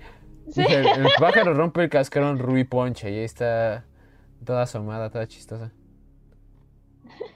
Sí, bien chistosa, no manches. Yo la veo y digo, ja, ja, ja, no Sí. manches. chistosa. La Rui Ponche. Tú eres Rui Ponche, Chison. Sí. ¿Cómo te llamas? Wilhelm. ¿Te puedes comer a tu hija, japoneses y norteños? Sí, claro. No, Ay, no. Pero no sabe con un riponche, ¿o sí? chale, que. ok. Eso es como lo único. Pero bueno. Ah, Chipson, pues ahí está. Esa es una buena historia, está, me gustó. ¿Qué, qué, qué? A ver, ¿Qué más ¿qué de los otros ¿qué es eso? Pues ahí está, ya, ya lo tienen. Ahora, ¿qué quieren? A ver, ¿ya contentos? ¿Ya felices? Ya Chipson ya contó la historia. Bueno, pero ahora, este... ¿Qué te pareció? ¿Cuál fue la lección de esa historia? Ah, tiene otra La cosa que ya no lección es No mencionamos. en tu esposo, no manches, porque en cualquier momento vende a tu hija. Por Ay, un- que no confíe en su esposo, pues si le, le pidió riponche se iba a morir. ¿Qué co- qué onda? bueno, pero pues ya que se muriera, ya, pues la señora, pues también tiene que entender que una cosa es como, pues, lo seguro y otra cosa es lo que se quiere. Ay, lo seguro y la otra cosa es el ruiponche. Es como yo quiero ruiponches, marido, o me muero. ¡O me muero! Y luego le trajo el ruiponches y se para corriendo y es una ensalada de ruiponche. Y es como, híjole, no, que te ibas a morir. Sí, aparte, ¿no? La enfermiza así en la cama, así de... Toda pálida, débil. Necesito un riponche. un ruiponche. Ay, hijo. Y ya toda morimos. y llega con los ripones.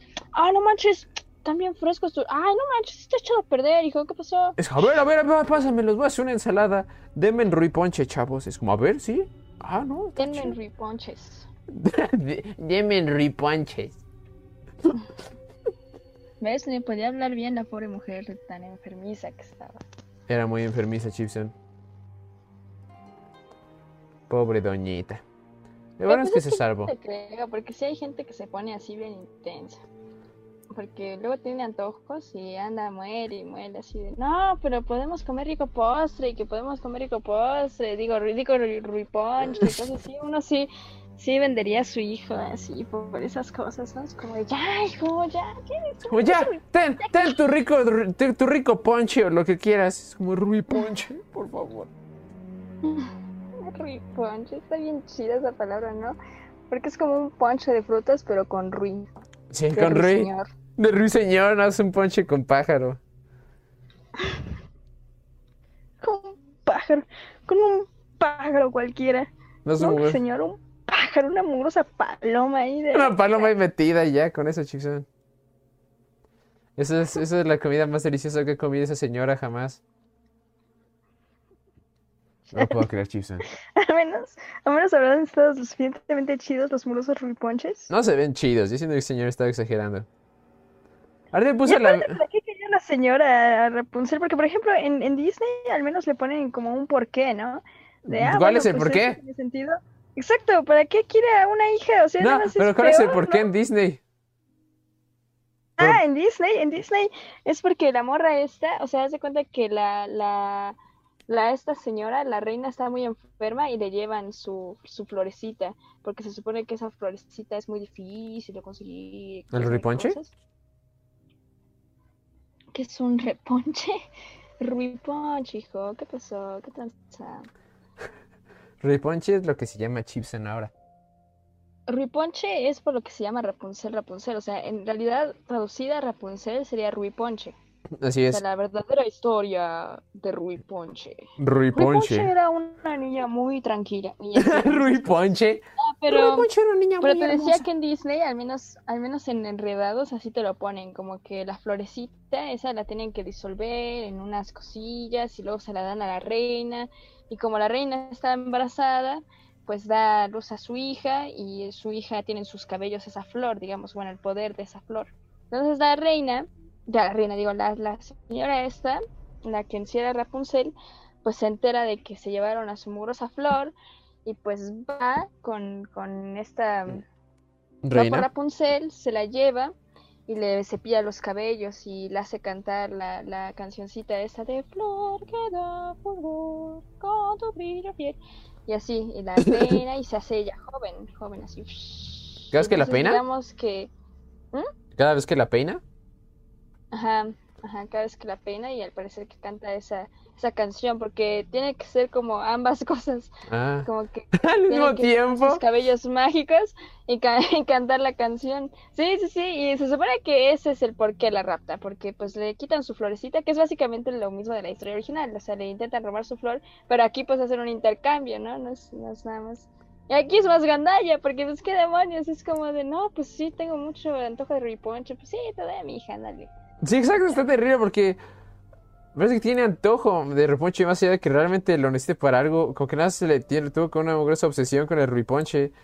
Ya que pues... eh, es- Y aparte nada más porque lo vio de repente Sí. un día, fue como, oh, no manches, me gusta riponche. se ve rico, es como, ay, me voy a morir si no tengo ruiponche. Ay, ay, es, ay. Como, es como si yo volteo y veo mi bambú, es como de, ah, quiero comerme mi bambú, no manches, si me empiezo a morir porque no me como mi O bambú. es como si vieras una panadería afuera o algo así. Es como de, ay, Dios, tengo muchas ganas de pan dulce. Y es como, "Ay, pero no puedo ir a por pan dulce porque estamos con COVID. Y Y es- a morir por mugroso pan dulce. Exacto. Y es como, ay, si tan solo que me trajera pan dulce. Y ahí llego yo, ah, Chipsen. Es como, Wilhelm, Wilhelm. Como, Bueno, ¿qué pero es que también supongo en esa época pues no valían tanto, Las tanto vidas las humanas. hijas, ¿no? Ah. No, Ah, sí. bueno, en general las vidas humanas y sobre todo las hijas, ¿no? Ah, Porque, sí. pues realmente quien heredaba las cosas era el hijo. Ay, Si no mío. tenías un hijo, pues no había nada, nada más podías que Un gato se me aventó como desde la tercera cuerda, pero él continúa. Sí, Pero ya no me acuerdo qué estaba diciendo. Está diciéndome no, que- me que este- a Boucher la decía en el, en el ring. digo, pues, así fue, chale. así fue. Se aventó desde no sé dónde demonios me cayó encima. Desde atrás. Pero no, lo que estoy diciendo era que aquí como que las vidas de las hijas tenían muy poco valor porque los hijos eran los que heredaban todo. Y por eso Ah, los... pues eso, que las hijas prácticamente para lo que funcionaban, o sea, Era para hacer más bebés. Era para... No, pues era para unir, en todo caso, reinos, ¿no? Ah, sí. Como que, ah, pues te caso a mi hija para que se case con tu hijo. Es como, ah, bueno, pues órale. Entonces, pues realmente, pues supongo que para esta época, pues era fácil y era como de, ah, pues sí es cierto, sí, está, está chido. Pero no sé, o sea, por ejemplo, una enseñanza que hay ahí, o sea, ¿cuál es la enseñanza? ¿No? Desobedecer al- con- a la señora con la que te vendieron. Pero ni siquiera, porque le va bien al desobedecerla, porque se va al demonio con ella, al reino de su esposo. Y, no, le va, y- porque ella la manda, la mandan al desierto para siempre y ya nada más después llega el, este señor todo moribundo. Pero porque pues es, es amor, amor del bueno. Exacto, es como cree en el amor. Ay, que... Esa es la enseñanza. pues- Crea pues, en el amor, pase lo que pase, no importa que te quedes sin ojos, sin chavos, sin nada. no literalmente es nada. como, eventualmente nada se quedó sin ojos y lloró lo siguiente que le crecieron nuevos. Ya, Los- es como chavos, Sí. es como, ay, es que nada más eran mis ojos de leche. Ya salieron los ojos de verdad. Chale, pobre señor. Pues es que sí, la verdad es que de repente a uno se le aflojan los ojos y pues nada más es muy fácil sacárselos. y Con unos palos, de- como con esas y espigas de en las repente es como de, oye, hija, eso, eso no es un ojo de leche, ese es tu ojo normal. Es como, Oh, mames. Eso me daba oh. mucho miedo de chiquita, era, era de mis peores miedos de, de pequeña. ¿Que tus dientes de leche O fueran reales? No, no, no, no, no, o sea, que mi, que, que me fuera a pasar algo en cualquier parte de mi cuerpo, pero que sabía que no iba a poder volver a crecer. Esa Ah, impotencia de que no iba a poder volver a crecer jamás. O sea, que nada más mis dientes, si acaso alguien me los rompía o algo así como en las películas de acción o cosas extrañas, si alguien me los rompía, al menos volvían a crecer en esa época, aparte, nada más en esa época, porque no ahorita si alguien me los rompe ya valió madre. Ahorita todos tus dientes, estabas toda bebé y te soltabas contra las paredes y nada, se te caían dientes y te crecían más y más y más y más y más. Exacto, porque pues sí me daba, sí me daba cosa, o sea, de ahorita ya lo piensas como, pues sí, da cosa, pero en ese entonces eh, realmente no lo entendía, era como de, pero ¿por qué si hay algunos animales que sí les pueden cortar algo y les crece otra cabeza, o les crece esta cosa? O sea, Los perros. O sea, no manches, qué tranza.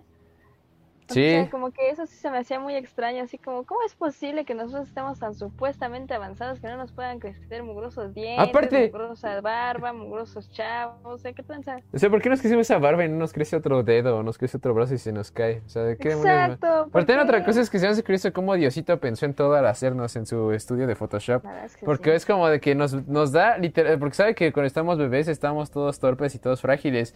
Y es como, está bien, te voy a dar dientes de leche para que en caso que lo rompas tengas otra oportunidad en la vida y tengas otro diente nuevo, otro, otro set de dientes nuevos. ¿No está, no está bien no bizarro eso? ¿Qué tal si te, si- qué tal si te rompes la, la mano y ya te la tienen que amputar y todo porque está putrefacta? O sea, Dios Ah, no piensa sí. en esas cosas. ¿Qué le pasa? Sí, es que no, Uno, le- uno con esa responsabilidad debería pensar en todo, realmente. O sea, Es no como, aparte- pensando en los dientes. no fijarte en los demás huesos que tienes en el cuerpo. No, ¿por qué no nos pone Exacto. manos de leche o brazos de- o piernas de leche o, o, este o eh, costillas de leche o, o- o cráneos de leche o, o cerebros de leche o algo? Pero es que la verdad sí, o sea, si lo pones así en manos de Dios, pues sí es así como de, oye, pero entonces, o sea, porque por ejemplo, mamá me decía seguido, Un trabajo si vas a hacer un favor, hazlo bien. O no lo O hagas. sea, y si ya nos dio el favor de la vida, no hay que nada más agradecer con eso, es decir, oye, güey, pues hazlo bien. Hazte responsable, hazte responsable, por favor, Mm, caray, sí, por favor, muy con todo fácil nada más respeto, con todo respeto. así, con cualquier cosa que nos mate ya, ¿no? Pues no, Eso no está chido, la neta. eso no es un favor, eso no es un favor, con todo respeto, eso no es un favor. Pues sí, pues que neta, pues oye, pues que nos cuide, ¿no? Al menos, al menos, pues. No está bien, no está bien, Chipson. Ya me enojé. Bueno, pero te iba a decir desde hace rato que se me pasó que este que la compilación esto esto le llaman vida. Sí, exacto. Eso, es lo que yo le digo a Dios. Pero lo que yo le pido a Dios. Tarararara, indiferente. No, pero yo lo que iba a decir hace rato es que la primera compilación que hicieron era específica de cuentos alemanes. O sea, no, no, no iban por el mundo nada más este, pidiendo cuentos, sino que eran cuentos alemanes. Y esto fue muy curioso porque la esposa de Wilhelm conocía como 500 cuentos y realmente era muy, era muy conocedora de cuentos, pero ninguno de los cuentos que le contó a los hermanos quedó en el libro porque no eran alemanes. Así que todos los que estaban escritos que eran de ella los borraron porque no, no eran alemanes. Chale. Y sí, ¿Y por qué? ¿Por qué no podía poner cosas alemanas? O sea, bueno, más bien, ¿por qué no nada más? ¿Por qué nada más podía poner cosas alemanas? Pues supongo que sea nada más como que su iniciativa, como que era como yo nada más quiero enfocarme con cuentos alemanes y procurarlos, porque estamos en Alemania, pues cuentos Ay, alemanes. pero pues si tienes una minita de oro ahí de cuentos y dices, no, Neil, Igual y- hacer puros alemanes, estamos complicarte la vida, cabrón. Igual y por eso fue que hizo la segunda edición, igual la segunda edición ya era como de cuentos del mundo o algo así, porque la primera estoy seguro que sí era de puros cuentos alemanes. Sí, Por de hecho, la primera edición, la primera edición de, de un solo libro, porque cabe aclarar que pues no es como que haya sido un segundo libro, sino que la primera edición se llamaba Cuentos Alemanes y la segunda edición se llamaba Cuentos del Mundo para el Mundo. Eran los mismos cuentos. Pero eran los mismos cuentos, nada más era la segunda edición, y por Es eso le pusieron un "What?". título distinto. Sí, es tengo que, ya habían perdido los derechos del título anterior, es como ponle cuentos del mundo, y es como, ah, no mames, pero los mismos mugrosos cuentos. Pero aparte, aparte porque se dieron cuenta de que aplicaba para todo el mundo, que no era nada más una situación de Alemania, sino que en verdad era como algo que ¿Cómo esto todo- pudo haber pasado en Puebla, no? En Finlandia. Entonces, ya del, del mundo para el mundo, escritos por el mundo.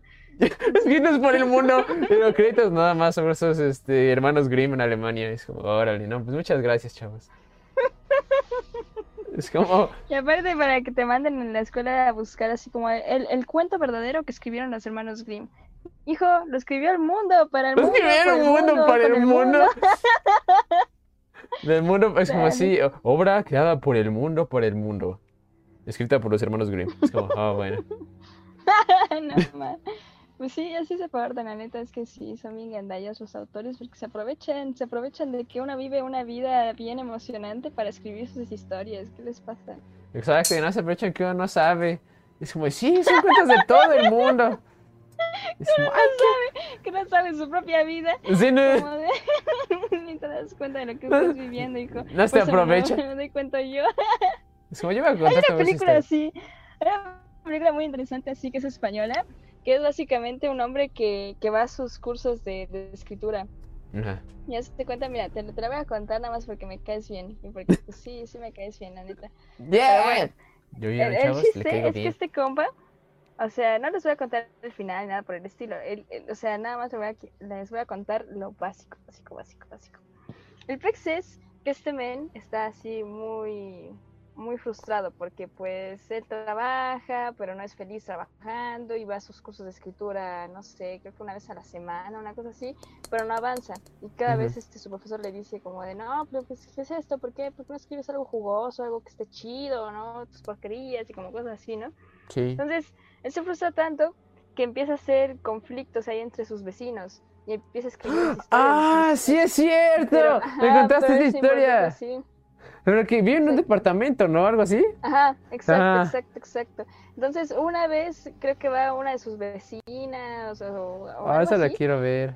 y va y le, le dice algo como de, no, es que necesito que me ayudes con algo, o X. El chiste es que se involucra, por una u otra cosa se involucra en la vida de sus vecinos, y ahí va metiendo cizaña y va escribiendo de esto, va escribiendo de esto, va escribiendo de eso. cizaña. Entonces, exacto, porque pues se va metiendo caché, ¿no? Y de eso va escribiendo y de repente llega un punto en el que, que Smith quiere ver a la vecina. Ay, no. Chale, Smith, No, te chisa. conocen tus chavos, No, pero yo no, bueno. yo no conozco ningún Smith, yo me llamo Virgen, con todo respeto. Ay, sí es cierto, qué demonios con Bruce Smith. Es como, como con, con este Duncan Trussell, ¿no? Que dice Ah, sí, Duncan. es como como Clancy. Duncan. Who the, who the fuck is Duncan? Y como, ah, Clancy. yes. No, en el segundo episodio sí le dice algo así Ah, sí, es como, Duncan, thank you, Duncan. Es como, what the Es fuck como is Duncan? ¿Duncan? Es como, ¿qué? ¿Qué? Te gusta al final, ¿no? Cuando nos Sí, hacen sí, carne a todos. notado. Hasta la segunda vez que lo vi fue como, ah, no manches, sí, sí". Pero Yo, bueno, yo sí ese es el sí punto noté la primera, espera, espera. espera. El punto es aquí que tienes que meter cizaña para crear una buena historia en la vida de los demás. Bueno, no Exa- sé. En la vida de los pero- demás. En la vida de los demás. Que pues está, está chido, ¿no? O sea, este. O sea, está chida la película, ¿no? Está chido que cizaña en, en la vida de los demás. Es una, es buena idea. Este es. Y por eso metí a la vecina, ¿qué? Este está creando una cizaña con nosotros. Chipson, porque quieres hacer una novela basado, basándose en nuestra vida, Chipson. Ay, imagínate, no manches, así que se llame Videos Streams, la telenovela fantástica de Bukwast y las otras aventuras. Que se llame Ru- Ruiponche, la historia moderna, algo así. Ruiponche modernizado 34 tres veces el águila.com.mx. Ruiponche 2000, Chipson. O sea, sí, güey, pues sí. O sea, sí. De- Pero de- pues bueno, sí vean esa película, no tengo ni idea cómo se llame. Creo que sí la he visto. Y- Bueno, creo que una vez la estaba viendo con mi mamá. O no me acuerdo si ella me. Tú me contaste esto. ¿Tú me contaste esto alguna vez? Pues sí, según yo sí. Porque yo Nada recuerdo. rasgos.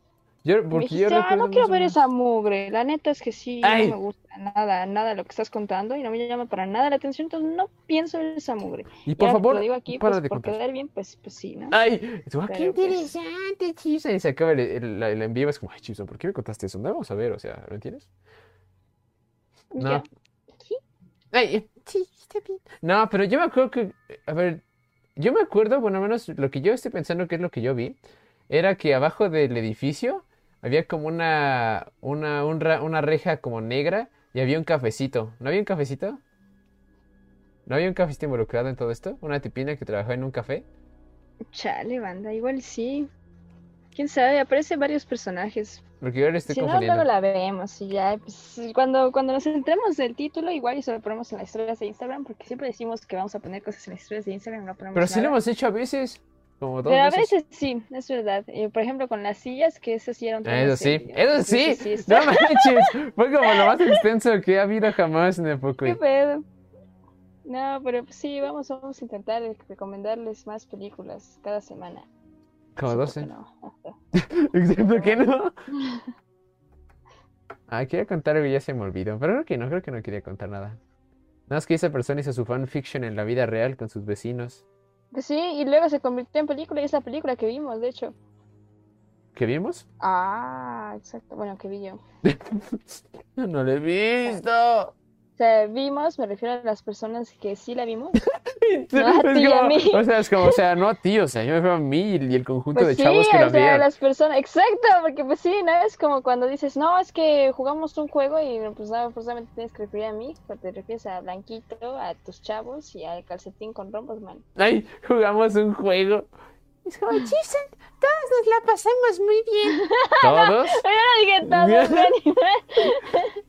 Y usualmente cuando dices eso es que nada más tú la pasaste muy bien. Ay, es lo que me... Ah, no lo puedo creer, Chipson, eso es muy sad face. Chale, no manches. Y todos, ah, sí, Bueno, sí. Antonio, todos. El chiste es que te toca contar tu otro cuento. Con todo respeto, ¿está bien? ¿De acuerdo? Está bien. A ver, Chipson. Siguiente cuento. De hecho, yo no sé absolutamente nada de este cuento que estoy a punto de contar porque apenas lo descubrí hace un par de días, si no es que ayer. Y se llama La bola de cristal, un cuento de los hermanos Grimm. Aquí voy a subir la música para que escuche así más dramático. ¿Qué hace? Porque no sé si escuche. ¿Escucha ahí, Blanquito? Hola. Chipson, ¿tú- te- ¿escuchas la música? El Blanquito te quiere callar, la neta. Es un poquito más. Aún te escuchas, no, nada más súbele. Tú súbele, ¿no? Tú, tú nada más súbele ya. Tú súbele, aún te escuchas. Hasta que ya no te oigas, ahí ya paras. Está bien. Ya voy a comenzar. Entonces. La bola de cristal. Un cuento de los hermanos Grimm. Vivía en otros tiempos una hechicera que tenía tres hijos, los cuales se amaban como buenos hermanos. pero la vieja no se fiaba de ellos, temiendo que quisieran arrebatarle su poder. Por eso transformó al mayor en águila, que anidó en la cima de una rocosa montaña, y solo alguna que otra vez se le veía describiendo amplios círculos en la inmensidad del cielo. Al segundo lo convirtió en ballena, condenándolo a vivir en el seno del mar, y solo de vez en cuando asomaba a la superficie, proyectando a gran altura un, un poderoso chorro de agua. Uno y otro recobraban su figura humana por espacio de dos horas cada día. El tercer hijo, temiendo verse también convertido en alimaña, oso o lobo, por ejemplo, huyó secretamente. Habíase enterado de que en el castillo del Sol de Oro residía una princesa encantada que aguardaba la hora de su liberación, pero quien intentase la empresa exponía su vida, y ya 23 jóvenes habían sucumbido tristemente. Solo otro podía probar suerte, y nadie más después de él. Y como era un mozo de corazón intrépido, decidió ir en busca del castillo del Sol de Oro. Llevaba ya mucho tiempo en camino, sin lograr dar con el, sin lograr dar con el castillo, cuando se encontró extraviado en un inmenso bosque. De pronto, descubrió a lo lejos dos gigantes que le hacían señas con la mano, y cuando se hubo acercado le dijeron, Estamos disputando acerca de quién de los dos ha de quedarse con este sombrero, y puesto que somos igual de fuertes, ninguno puede vencer al otro. Como vosotros, los hombrecillos, sois más listos que nosotros, hemos pensado que tú decidas. ¿Cómo es posible que os peleéis por un viejo sombrero? exclamó el joven. Es que tú ignoras sus virtudes. Es un sombrero milagroso, pues todo aquel que se lo pone en un instante será transportado a cualquier lugar que desee. Venga el sombrero, dijo el mozo. Me adelantaré un trecho con él y cuando llame, echad a correr. Lo daré al primero que me alcance. Y calándose el sombrero, se alejó. Pero, llena su mente de la princesa, olvídose enseguida de los gigantes. Suspirando desde el fondo del pecho, exclamó, ¡Ah! Si pudiese encontrarme en el castillo del sol de oro. Y no bien habían salido esas palabras de sus labios, hallos en la cima de una alta montaña, ante la puerta de Alcázar, de Alcázar. Entró y recorrió todos los salones, encontrando a la princesa en el último. Pero, qué susto se llevó al verla. Tiene la cara de color ceniciento, lleno de arrugas, los ojos turbios y el cabello rojo. ¿Vos sois la princesa, vos sois la, vos sois la princesa cuya belleza ensalza el mundo entero? ¡Ay! respondió ella. Esta que contemplas no es mi, no es mi figura, no es mi figura propia. Los ojos humanos solo pueden verme en esta horrible apariencia. Mas para que sepas cómo soy en realidad, mira en este espejo, que no hierra y refleja mi imagen verdadera. Y puso en su mano un espejo, en el cual vio el joven la figura de la doncella más hermosa del mundo entero. Y de sus ojos fluían amargas lágrimas que rodaban por sus mejillas. Díjole entonces, ¿Cómo puede ser redimida? Yo no retrocedo ante ningún peligro. Quien se apodere de la bola de cristal y la presente al brujo, quebrará su poder y me, me restituirá mi figura original. Ay, añadió, muchos han pagado con la vida el intento, y viéndote tan joven me duele ver el que te expongas a tan gran peligro por mí. Nada me detendrá, replicó él, pero dime qué debo hacer. Vas a saberlo todo, dijo la princesa. Si desciendes la montaña en cuya cima estamos, encontrarás al pie, junto a una fuente, un salvaje bisonte, con el cual habrás de luchar. Si logras darle muerte, se levantará de él un pájaro de fuego, que lleva en el cuerpo un huevo ardiente, y este huevo tiene por yema una bola de cristal. Pero el pájaro no soltará el huevo a menos de ser forzado a ello, y si cae al suelo se encenderá, quemando cuanta haya a su alrededor, disolviéndose él junto con la bola de cristal, y entonces todas tus fatigas habrán sido inútiles. Bajó el mozo la fuente, y enseguida oyó los resuplidos y feroces bramidos del bisonte. Tras larga lucha consiguió traspasarlo con su espada, y el monstruo cayó sin vida. En el mismo instante, desprendióse de su cuerpo el ave de fuego, y emprendió el vuelo. Pero el águila, o sea, el hermano del joven, que acudió volando entre las nubes, lanzóse en su, en persecución, en ah, en empujándola hacia el mar y acosándola a picotazos, hasta que la otra, incapaz de seguir resistiendo, soltó el huevo. Pero este no fue a caer al mar, sino en la cabaña de un pescador situado en la orilla, donde enseguida empezó a humear y despedir llamas. Eleváronse entonces gigantescas olas que, inundando la choza, extinguieron el fuego. Habían sido provocadas por el hermano, transformado en ballena. Y una vez el incendio estuvo apagado, nuestro doncel corrió a buscar el huevo y tuvo la suerte de encontrarlo. No se había derretido aún, mas por la acción del agua fría, la cáscara se había roto y así el mozo pudo extraer, indemne, la bola de cristal. Al presentarse con ella al brujo y mostrársela, dijo este, Mi poder ha quedado destruido, y desde este momento tú eres rey del castillo del sol de oro. Puedes también desencantar a tus hermanos, devolviéndole su figura humana. Corrió el joven al encuentro de la princesa, y al entrar en su aposento, la vio en todo el esplendor de su belleza, y rebosantes de alegría, los dos intercambiaron sus anillos. Fin. Guácatelas al final.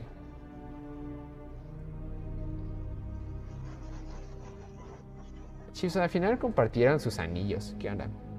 Intercambiaron. hijo, Ah, intercambiaron, sí. tanto, sí. Char, hijo. No, no, en serio, es que ese tipo de, de cosas, ese, ese tipo de errores, o sea, los comete un novato nada más. es que soy un Wilhelm. La verdad, sí. No eres uno, eres el Wilhelm. ¿Soy el Virgen? ¿Oficial del, del canal de, de Hipocuas? Sí, Wilhelm, el animal chamagoso. Ay, ese es mi título nobiliario. es como Wilhelm, el animal chistosito y apestoso, con ah, Riachuelo. Digo, Rui Bueno. Ponche. Bueno, por lo que pudimos apreciar en este en esta bella historia es que es la historia de Shrek, ¿no? sí, de hecho sí. Sí, sé Pues la de segunda, pero ya cuando se agandallan al pobre encantador, que pues encuentra el, al lobo de sexo dudoso. Espera, ¿qué? ¿En qué momento pasa eso, Chipson? Ay, hijo, no, te digo que no, errores de novato. Dice aquí el blanquito, dice, este cuentacuentos está dentro de una cueva. Se puso nervioso el compa. Intercambiar sus anillos es una alegoría para el sexo. Ah, Pero Eh. pues está bien, ¿no? O sea, después de tanto desmadre que hizo, pues al menos, ¿no? O sea, pues si ella también quería, pues está chido.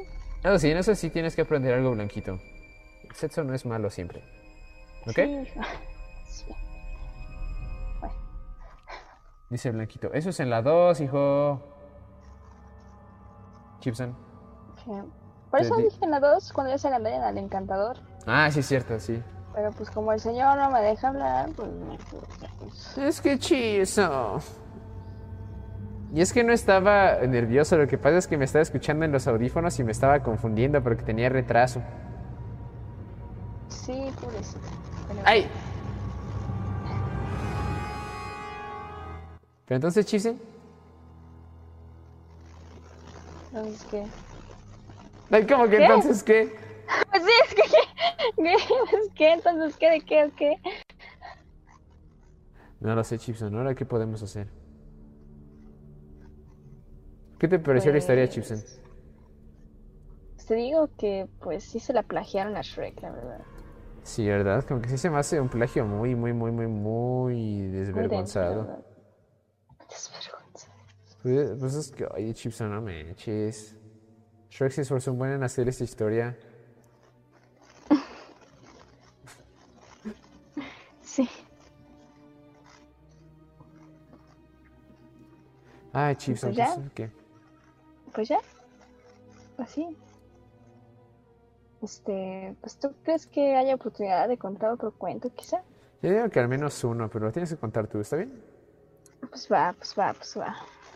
Pues va, pero nada de interrumpirme y de repente a la mitad de escuchar yo mi propia voz y Perdóname tanto, perdóname tanto, es que se me olvidó que mi micrófono de Zoom se haya activado a pesar de que el stream estaba apagado, chivo. Pero es que eres un animal y siempre te portas muy mal y me.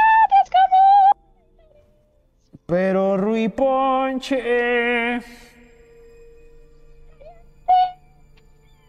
Está está pasando? No sé, pero está chido. Bueno, en fin.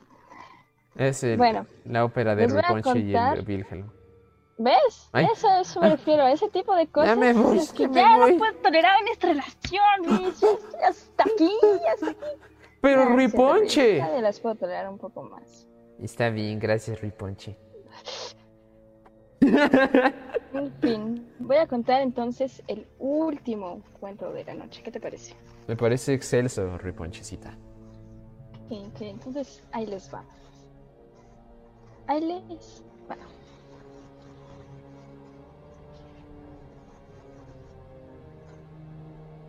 ¿Ya puedo comenzar, estimado? ¿O me va a interrumpir a la mitad? Doctora, adelante. Excelente. Este cuento se llama La pequeña Briar Rose. No sé si se pronuncia Briar o algo por el estilo, pero digamos que se escribe Briar Rose. O sea, la Bella Durmiente.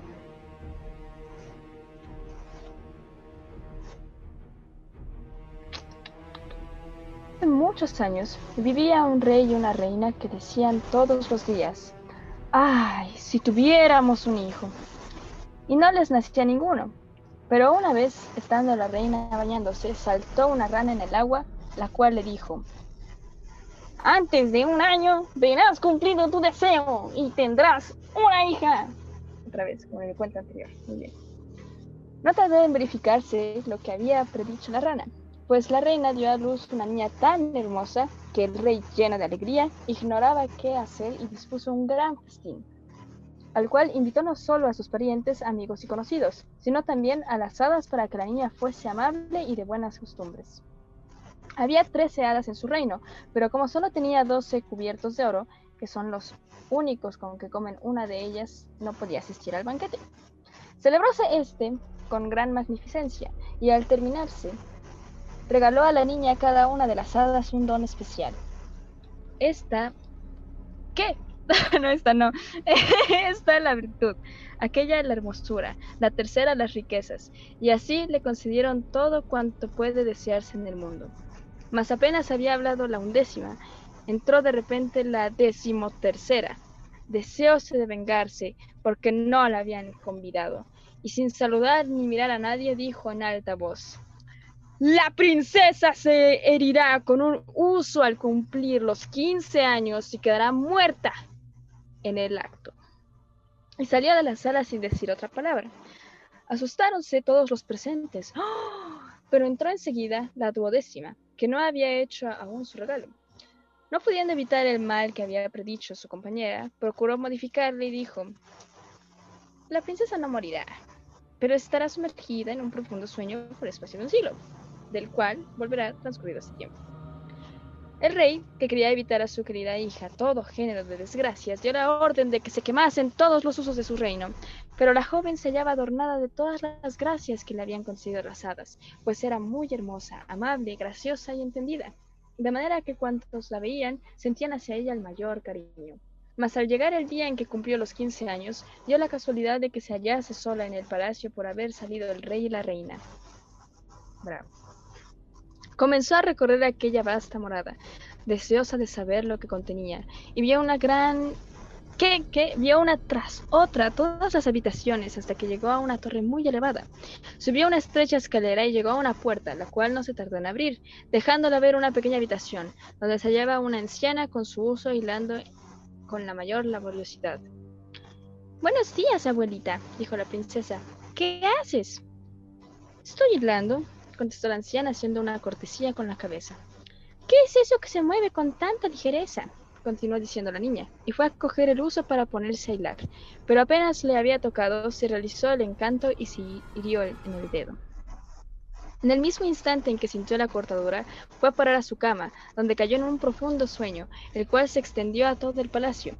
El rey y la reina, que habían entrado en aquel mismo momento, se quedaron dormidos, igualmente que toda la corte. También se durmieron los caballos en la cuadra, los perros en el patio, las palomas en el techo, las moscas en la pared, y hasta el fuego que ardía en el fogón dejó de arder. Y la comida cesó de cocer, y el cocinero y los pinches se durmieron por último, para que no quedase nadie despierto. Cesó también el viento y no volvió a moverse ni aún la hoja de un árbol de los alrededores del palacio. No tardó mucho en nacer y crecer un zarzal en torno de aquel edificio, el cual fue haciéndose más grande cada día hasta que le cercó por completo, de manera que ni aún su techo se veía, y, solo los ancianos del país podían dar alguna noticia de la hermosa Bria Rose, que se hallaba allí dormida. Pues con este nombre era conocida la princesa, y de tiempo en tiempo venían algunos príncipes que querían penetrar a través de la salsa en el, en el palacio. Mas les era imposible, pues las espinas se cerraban fuertemente y los jóvenes quedaban cogidos por ellas, no pudiendo muchas veces soltarse, de modo que morían allí. Transcurridos muchos, muchos años, fue un príncipe a aquel país y oyó lo que refería un anciano de aquella salsa detrás de la cual había un palacio, en el que dormía desde el siglo anterior una hermosa princesa llamada Bria Rose. Y con ella estaban dormidos el rey y la reina y toda la corte. Añadió además haber oído decir a su abuelo que muchos príncipes habían tratado ya de atravesar por el zarzal, pero que no lo había podido conseguir quedando en él muertos. Entonces dijo el doncel, yo no tengo miedo, y he de ver a la bella Bria Rose. El buen anciano quiso distraerle de su propósito, mas viendo que no lo conseguía, le dejó entregarse a su suerte. Pero precisamente entonces habían transcurrido los cien años, y llegado el día en el cual debía despertar Bria Rose, cuando se acercó el príncipe a la zarza, la halló convertida en un hermoso rosal, que abriéndose por sí mismo le dejó pasar cerrándose después. Llegó a la cuadra y vio dormidos a los perros y caballos. Miró el techo y vio a las palomas con la cabeza debajo de las alas, y cuando entró en el edificio notó que las moscas estaban dormidas en las paredes. El cocinero se hallaba en la cocina en actitud de llamar a los pinches, y la criada estaba cerca de un gallo que, parecía dispuesto a cantar. Fue un poco más lejos y vio en un salón a toda la corte dormida, y al rey y la reina durmiendo en su trono. Fue un poco más allá, y todo se encontraba tranquilo, sin que oyese el menor ruido hasta que al fin llegó a la torre y abrió la puerta del cuarto en que dormía Bria Rose. Quedóse mirándola y era tan hermosa que no pudo separar sus ojos de ella. Se inclinó y le dio un beso, pero apenas la habían tocado sus labios, abrió los ojos. Bria Rose. Despertó y le miró con la mayor amabilidad. Bajaron entonces juntos y despertó el rey y la reina y toda la corte, y se miraron unos a otros llenos de admiración. Despertaron los caballos en la cuadra y comenzaron a relinchar, y los perros ladraron al levantarse y las palomas se hallaban en el techo. Sacaron sus cabecitas de debajo de sus alas, miraron a su alrededor y echaron a volar. Las moscas se separaron de las paredes, el fuego se reanimó y se puso a chisporrotear en la cocina y se coció la comida. El cocinero dio un cachete a cada pinche, los cuales comenzaron a llorar y la criada despertó al canto del gallo. Celebróse entonces con grande magnificencia la boda del príncipe con Bria Rose y vivieron felices hasta el fin de sus días. Fin. Digo. "Uh, uh, ¡Woo! No manches, Chipson. ¿Ese, ¿Esa es la de la Bella Durmiente? Sí, no manches. Es una versión alternativa, ¿no? Sí, pues, pues, sí, bien, alternativa, no manches. No nos parece nada la de Disney, nada. Pues es que no se comió la manzana embrujada, Chipson. ¿Cómo es que pasa la de la Bella Durmiente? ¿Cómo es que qué? ¿Cómo es que, cómo es que se queda dormida la, la Bella Durmiente? Exactamente como lo dijo esta cosilla. ¿Con esa mugre en el dedo? Sí, ¿Neta? sí, sí, sí, se supone que sí. Sí. Ah, no. A mí lo que me causó conflicto, ya sea ya después de los 100 años que pasaron, fue que esta mugrosa cosa, este, ya ves que decían que en realidad los, el rey y la reina estaban de viaje y que habían salido. Ah, sí. que- Ya después de los 100 años ya estaban en su trono durmiendo. luego, Sí, es. ¿Cómo Fue pasó eso? "Ok, Está bien, exacto. Pues, bueno, o sea, digo, pues, también como pasó todo, ¿no? Pero pues eso fue como pues, dentro del cuento, o sea, si, si dijeron como que pues se habían ido, y, o sea, ¿cómo, ¿cómo demonios llegaron? O sea, nadie me. Pero bueno, eso ya, ¿no? Sí, no sé, es, ese cuento de la Bella Durmiente es el, el cuento que más odiaba cuando yo era pequeña. ¿Y eso Así qué? me súper chocaba ese cuento. No sé, nada más, no le encontraba ningún mugroso chiste, me aburría muchísimo. O sea, yo, de o sea, apenas que leí esto, recordé que realmente es exactamente lo que pasa. Entonces, pues, o sea, digo, con modificaciones, ¿no? Las hadas así todas tiernas, así todas chistosas, y eres tú mi príncipe azul, y ya, ¿no? Todas esas cosas. chistosas. Pero ¿Qué? pues al final es como la misma, o sea, no cambia tanto, o sea, no es como Sí, no. el, el final de Rapunzel, ¿no? Que se cae, se clava las espinas en los ojos, deambula y Sí, qué diablos. es para siempre. bueno, entonces, pues sí, en ese, en ese tipo de cosas. Comiendo pues, frutas y ramas. Es como no podía comer nada más. sea la versión de los hermanos Grimm, pero pues dice cuentos de los hermanos Grimm, así que pues supongo que confiaré en el internet que todo lo sabe. Sí, Chipson. Seguramente sí, sí sí es vida real hasta eso. Pues sí, dijo Blanquito en el transcurso del cuento, qué buen cambio de voces, XD. Dice, Chipson cuenta mejor los cuentos la Netflix. Eso sea, es verdad. Me está diciendo como Chipson, cuenta mejor los cuentos la Netflix. o Chipson cuenta mejor los cuentos la Netflix. Chipson, Porque- cuenta mejor lo que de la net. No te dice que la Netflix los cuenta mejor. Sí, ¿no? entonces como quién es la Netflix o, o la Netflix es como la neta. o... ¿Qué tranza? Pero bueno, Estoy diciendo que Sí, tú los sí, cuentas sí. más chévere, la neta. la, la neta... Sí. ¿Hola? la neta del planeta o la neta patineta. Pues es que es el lingo de chavos, o sea, es como la neta, pero del, de, de la marioneta más que nada. Eso sí diría yo. Pero sí, no es el lingo de chavos que aquí usamos los chavos. Pues sí, es- eso, eso de contar cuentos está chido, a mí me gusta, me gusta bastante, así que pues es, es, es- un honor contarle este cuento, o sea, a ustedes, la, la, la verdad, la, sí, la neta. Dice Chipson, tú cuentas mejor los cuentos, la neta. XDD.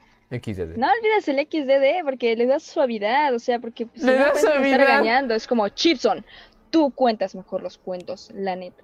Pero no, o sea, XDD. con el XD sabemos que es el chavo, es como, Chipson, tú cuentas mejor los cuentos, la neta XDD. Entonces, pues sí. Está O sea, dijo, le da- le da exacto. caché, ¿sabes? Como, leve, leve, shh, somos banda aquí. Es importante, pues, la sí. verdad. Entonces, pues, supongo que ya llegamos al final de este animal. Pues sí, fue un buen, fue un buen este, en vivo, chavos, con todo respeto. Otra cosa que quiero mencionar es que también lo que vi es que lo que refleja lo- los hermanos, lo que reflejan los hermanos Grimm en sus cuentos está en la realidad de- del mundo en esa época, que tienen, menciona justamente como que casarse era tan importante y la facilidad que tenían los este los padres que eran eh, bueno, los padres en, en regalar a sus hijos con la mínima promesa de un de algún tipo de beneficio.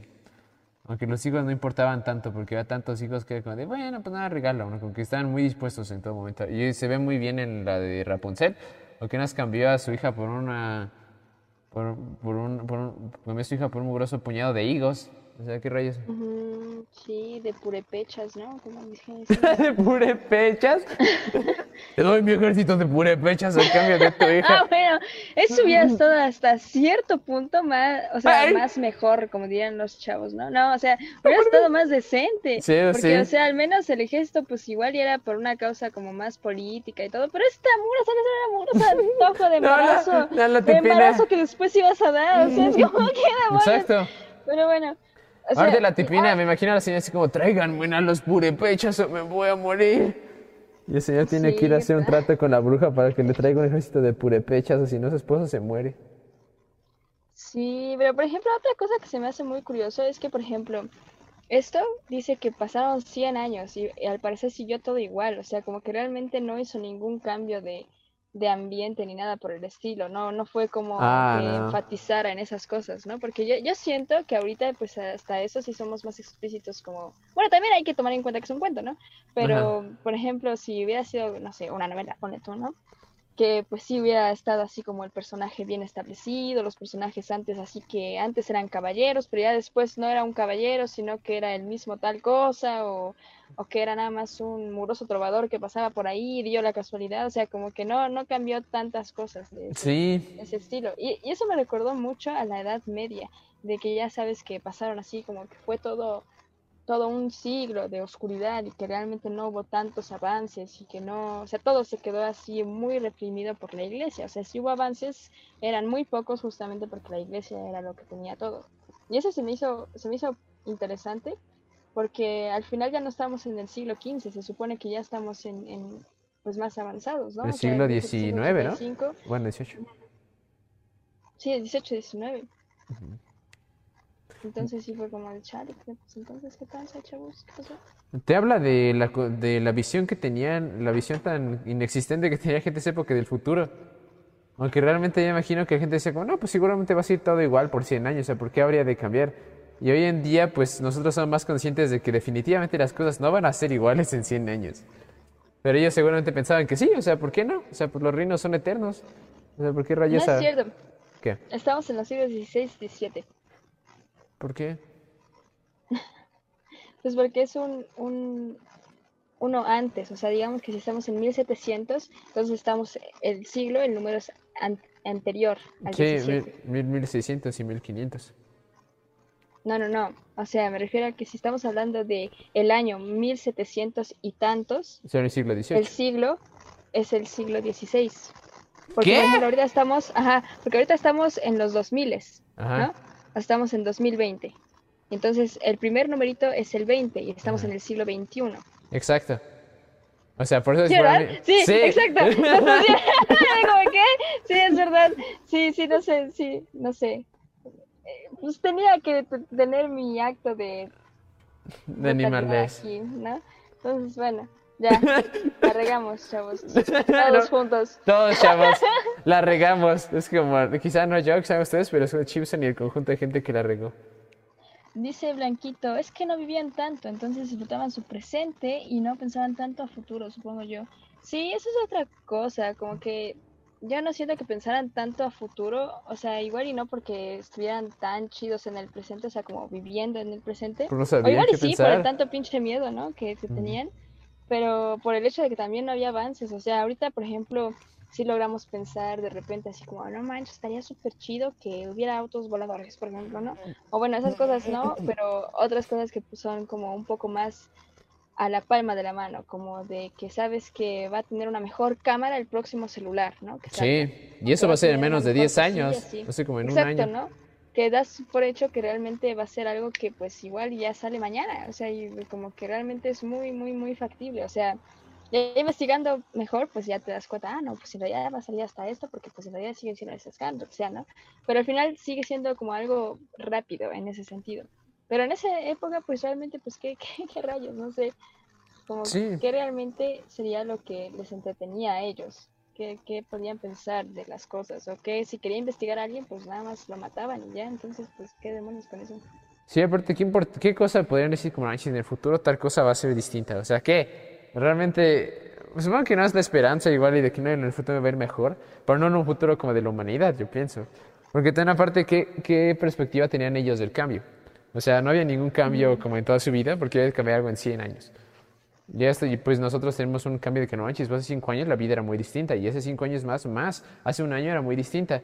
O sea, sería imposible que la vida se quedara así como está ahorita en 100 años, porque seguramente para el año que viene ya va a ser muy distinta y nadie puede tener la menor idea de cómo va a ser diferente. Así que imagínate esa diferencia que de este año al siguiente o de este año en nosotros dos, a, a cómo sería este año en 100 años. Bueno, cómo sería la diferencia entre ahorita y 100 años. Pero ellos no tenían como esa, esa relación entre cambio y tiempo, no sé. Yo, yo eso pienso. Porque tienes, tú mencionaste como que la, la, la edad media del, del oscurantismo y demás, pues fueron 100 años de nada. Y eso era, yo creo que la única relación que tenía la gente, si algo, si sabían como algo, era eso. De que no iba a haber ningún grosso avance porque 100 años se quedaron igual. O sea, porque y ahorita pues, pues supongo que era como de, bueno, pues también, ¿no? O sea, no sé.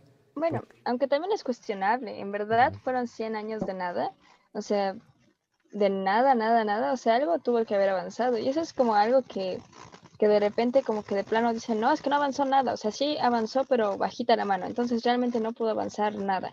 Pero hay otras personas que pues, y yo estoy como más de acuerdo con, con eso, que pues sí dicen que pues sí, al final sí avanza algo, porque ni modo que nada más se haya quedado estático todo, o sea, Exacto. las sí. formas de pensar hasta cierto punto pues cambiaron y pues por algo se formaron otro tipo de ideas, por algo fue el renacimiento, o sea, Por algo se acabó el fue oscurantismo en más algún lento. punto. que fue más lento que ahorita, o sea, definitivamente, o sea, si lo comparamos con ahorita, no inventes, o sea, es como vamos a la velocidad de la luz comparado con, con eso, ¿no? O sea, Sí. como lo hacen ver, porque igual, pues yo tampoco vivía en la Edad Media, no te puedo decir, ay, no, sí, ahí sí era de hueva, no manches, porque pues, pues, no estuve ahí, ¿no? Y no conozco a nadie que haya estado ahí, porque pues ya pasaron generaciones y generaciones y generaciones, y aparte aquí en, en México, pues todo llega después, ¿no? Exacto, también eso. Ajá, De que pues en el otro pues, lado del mundo pues no era la edad del oscurantismo, seguramente nada ser un mugroso martes en la mañana y ya. O sea, no están pensando que... Era como, ellos no se sentían como detenidos por nada. El periodo de martes en la mañana es como de este siglo se va a llamar martes en la mañana.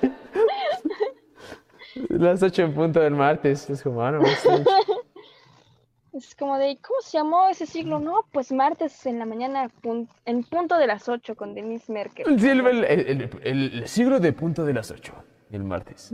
No, a ver, tienes eso porque también, yo me imagino que también, o sea, en gran escala, pues claro, como quiera que ve, pero para los, los, ¿cómo se llaman? Los, la gente Los común, chavos. los chavos. No, como la gente común o los, ¿cómo se llama la gente? Tiene un nombre, ¿no? Como... Las gentes. La, la, la- la raza, no, para la raza, pues este, pues ellos no, no, no conocían de cambio porque no estaban como re- este, reducidos a su mugroso pueblito que vivían en el, en el lodo. Y eso no cambió porque a nadie le interesaba, o bueno, no sé. Y por eso es como que seguramente hubo avances en varias cositas, así como bajita la mano, pero esa gente pues no, no sabía y seguramente nunca le contaron. Y nada, se queda con la idea de que, bueno, pues, pues lo único que te puedo, les puedo esperar a mis hijos es lo mismo que me esperó a mí y a sus hijos lo mismo que a su, que a su padre y así. Como que no se esperaban como que algo realmente fuera a cambiar. Porque, Sí, porque no sabían de cosas afuera de su pueblín. Mientras nosotros aprovechábamos la carne de los sacrificados humanos, ellos estaban dándose latigazos o- en, en, la- en su propia culpa, ¿no? En la Así, ¿qué cola. onda? La cola en su propia culpa, aparte. Sí, O sea, ajá. qué. Eso, eso está, eso está feo, la neta. Y O aparte sea, depende estaban todos veas, perdidos. ¿no? Pero pues, todos perdidos. La verdad es que sí estaban ahí en su viaje de martes por la mañana. eso no, No, eso en. África, chips. También estaban martes en la mañana. Los Ah, de sí, sí, Europa estaban en, en la edad perdida. No, Oscurantismo. en Edad aparte, perdida. pero es que aparte el arte de esa época da un montón de miedo. Porque suena que hubo un montón de así como de la anatomía y en ese punto fue como de que la gente dibujaba como podía. Y este, y todo, y son unos... Ahorita, hijo. Bueno, sí, pero me veo como, bueno, sí, ¿verdad? Porque no era como que todo el mundo fuera un artista, pero me imagino, pero lo prominente o lo único que destacó fue como que, bueno, la clase de arte que antes se hacía, pues dejó de hacerse. Y ahora era como... Bueno, pero no estaba tan a, tan a la mano también, o sea, hay que también tener en cuenta quiénes podían ser artistas, o sea, También. quiénes podían en verdad tener sus obras, porque justo una de las cosas que impide analizar bien a bien la Edad Media, y o sea, aparte de que pues, no podemos viajar en el tiempo, es el hecho de que muchas de las cosas se perdieron, se quemaron y fueron censuradas por la iglesia. Entonces, realmente igual y, y sí hubo varios avances, o sea, pero a pesar de que haya habido varios avances, no los hubo en realidad porque no están registrados. O sea, y ese es el hecho, ¿no? Es como el típico ver para creer, ¿no? Y hay algunas cosas que podía- podemos suponer y ese tipo de cosillas, pero pues está canijo, no manches, o sea, está, está cabrón, no es como, no es como que la gravedad así que pues ha existido desde siempre y nada más lo comprabas ahorita, es como, ah, pues sí, sigue siendo lo mismo, gravedad, ¿no? Pero, pero no, o sea, en esas cosas sí es pues, algo social, algo distinto, algo pues de, de ciencias sociales y la comunicación y, ah, bueno, El derecho ajeno es la paz, Chipson. Sí, luego también tenemos que hablar de lo que nos dejó la revolución, chavos, porque está. Ay, Bueno, no. está bien chido eso, pero bueno, no sé, cada quien, cada quien. Bueno, sí, o sea, la Pero- revolución está chévere, realmente no me molesta como la revolución, pero ya he escuchado mucho eso últimamente. Luis literalmente odia la revolución porque dice que no cambiamos nada. No es una revolución real, chavos. Y que la verdad, la única revolución que en verdad pasó en cualquier parte del país, de Europa, del continente africano, de lo que sea, fue la revolución industrial. Eso, Eso mero. Realmente eso fue porque se había ferrocarriles hoy, ayer no había. Dime si eso no es una revolución. Fírmame un documento que diga esto no fue una revo- esto no fue una revolución y yo fácil. cambio de opinión. No, no es cierto, pero, Ay, Ay, tranza. pero Pero sí bueno, hijo, yo este- creo que Abraham No, ya ni de chiste. No, No, ni iba a decir- no sé, ya nací así ahí balbuceando sobre la revolución. Ah, bueno, nada, en ese caso, pues mejor sí, ya vámonos. Pero bueno, borrachos, gracias por venir. No, o sea, bueno, pero me refiero a que definitivamente eso de hablar de la revolución, pues sí, ya, ya va a ser como otra temita. Sí, podemos hablar de eso también. eso. ¿Eh? Podemos hablar de eso también. No sé si. Bueno, sí, ¿no? Sería interesante.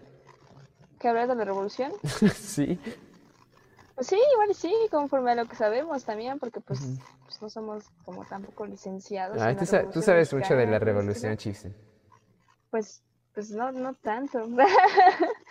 porque pues, no. No lo viví.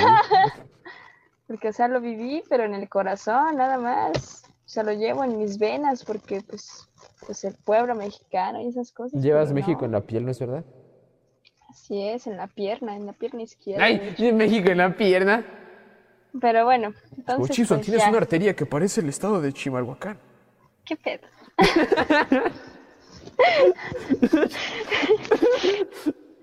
Digamos que eso no fue incómodo. ¡Ay! Ah, no, no es cierto. Pero pues sí. Eh, bueno, no, pero sigamos. A eso me Sí, de pues sí. Ajá, sí, de sigamos. O sea, pues hay que querer el pedo, ¿no? Pero pues, pues sí, así es. Entonces, ¿qué te parece si ya empezamos a balbucear como animales? ¿Cantar? Exacto. Ok. Pues ahí estábamos a despedirnos de los chavos, porque estamos cuando acabamos de cantar, nos vamos, así. Nada Cada vez que me dices eso, siento que estoy así como en una reunión contigo y yo te estoy diciendo así como, oye, no, pues ya, ya, ya estoy cansada, ya vámonos. Es como, ah, no, pues sí, nada más hay que despedirnos de los chavos. hay que despedir de cada uno, así como, Ay, no, odio eso, "Ah, ¿sabes? Odio, Ay, sí. odio, odio eso del irme de reuniones porque tienes que ser todo amoroso. más como de, no quiero, yo me quiero ir ya. No quiero nada más pasar otros dos, dos mugrosos minutos más así diciendo como, ay, qué bueno que vinieron. Ah, pues es como, ya, ya me voy, adiós, y ya. Sí, porque aparte nada más interrumpes conversaciones. O sea, todavía Sí, por ahí como, como importante, pero cuando son muy, así una reunión muy grande, pues es como de, bueno, ya, adiós a todos y ya, ¿no? O sea, Sí. bueno, O te despides de una persona en particular, ¿no? Como de Ujú, que si es tienes que algo que decir a la persona, pero si no, en general es como adiós, ya nos vamos, esperamos que estén muy bien, porque pues los amamos, bye. Y ya. Exacto, porque aparte es que ustedes lo que interrumpen la conversación, porque solamente no es cuando te vas, están con gente hablando, no te paras enfrente con tu chamarra en, la- en el brazo, no te les quedas viendo. Es como, ya nos vamos, como de, Y aparte como "Ay, animal, no así como Sí, interrumpiendo y sí interrumpiendo. No te pares Pero bueno, enfrente ahorita, sin silencio. ahora sí, pa' pronto, entonces les decimos adiós y pues esperamos que nos vuelvan a ver en otra ocasión. Dice Blanquito, ¿qué te parece si ya empezamos el podcast? Pues, pues es que ya digo, todos los podcasts es lo mismo, ¿sí? Trato de empezar el mugroso podcast. Y nos vamos. dos horas en, el, en la primera introducción. Exacto. Ya dejamos para otro podcast lo que en verdad es importante, como la revolución aquí. Estamos, el- el- el- no dejamos la puerta abierta para la siguiente temporada de cómo solo de Revolución. Sí, exacto. Pero bueno, pues espero que se porten bien, este, pedazos de criaturas. Entonces, pues cuídense mucho, no salgan de sus casas porque está canijo, está canijo. Ahorita estamos en la parte más complicada, chavos. En México, aún así no salgan de sus malditas casas, por favor. Excepto si van a pedir pues, calaverita. pues, Si van a pedir cal- Si van a pedir calaverita, sí. Pero si ves cualquier otra cosa menos eso, no. Manches, no. o sea, si van a pedir calaverita, vayan a casa de Luis. Eh, no. Puede ser que si quiere dar calaverita, pero ya no. Chison va a estar aquí conmigo. Vamos a estar dando calaverita. Ah, sí, Blanquito, ¿qué cuántos más van a hacer tu fiesta? Uh, Pero que vamos a contestar como, ¿hacemos una fiesta? ¿Así quién es? ¿Tú y cuántos? O sea, tú y los chavos que se van a juntar para hacer la fiesta, ¿quién es? A ver, dime nombre. Y es como, "Ah, bueno, no, entonces. es no". como el plural que decía yo, ¿no? Es Sí, como, exacto. no, o sea, vamos de, de pues los chavos que en general van a hacer cada quien sus fiestas. Sí. No, no, bueno, pues ya. Le Pues sí. cortamos la inspiración a Luis. Ya No- me cortaron la inspiración. Así que, bye. Ay, chavos, vamos a cantar ahora sí. Voy a buscar aquí la pista para cantar. Les preparamos un, un episodio muy especial. Así que, Chipson, Yes. a ver, vamos a calentar nuestras hermosas voces y cantemos.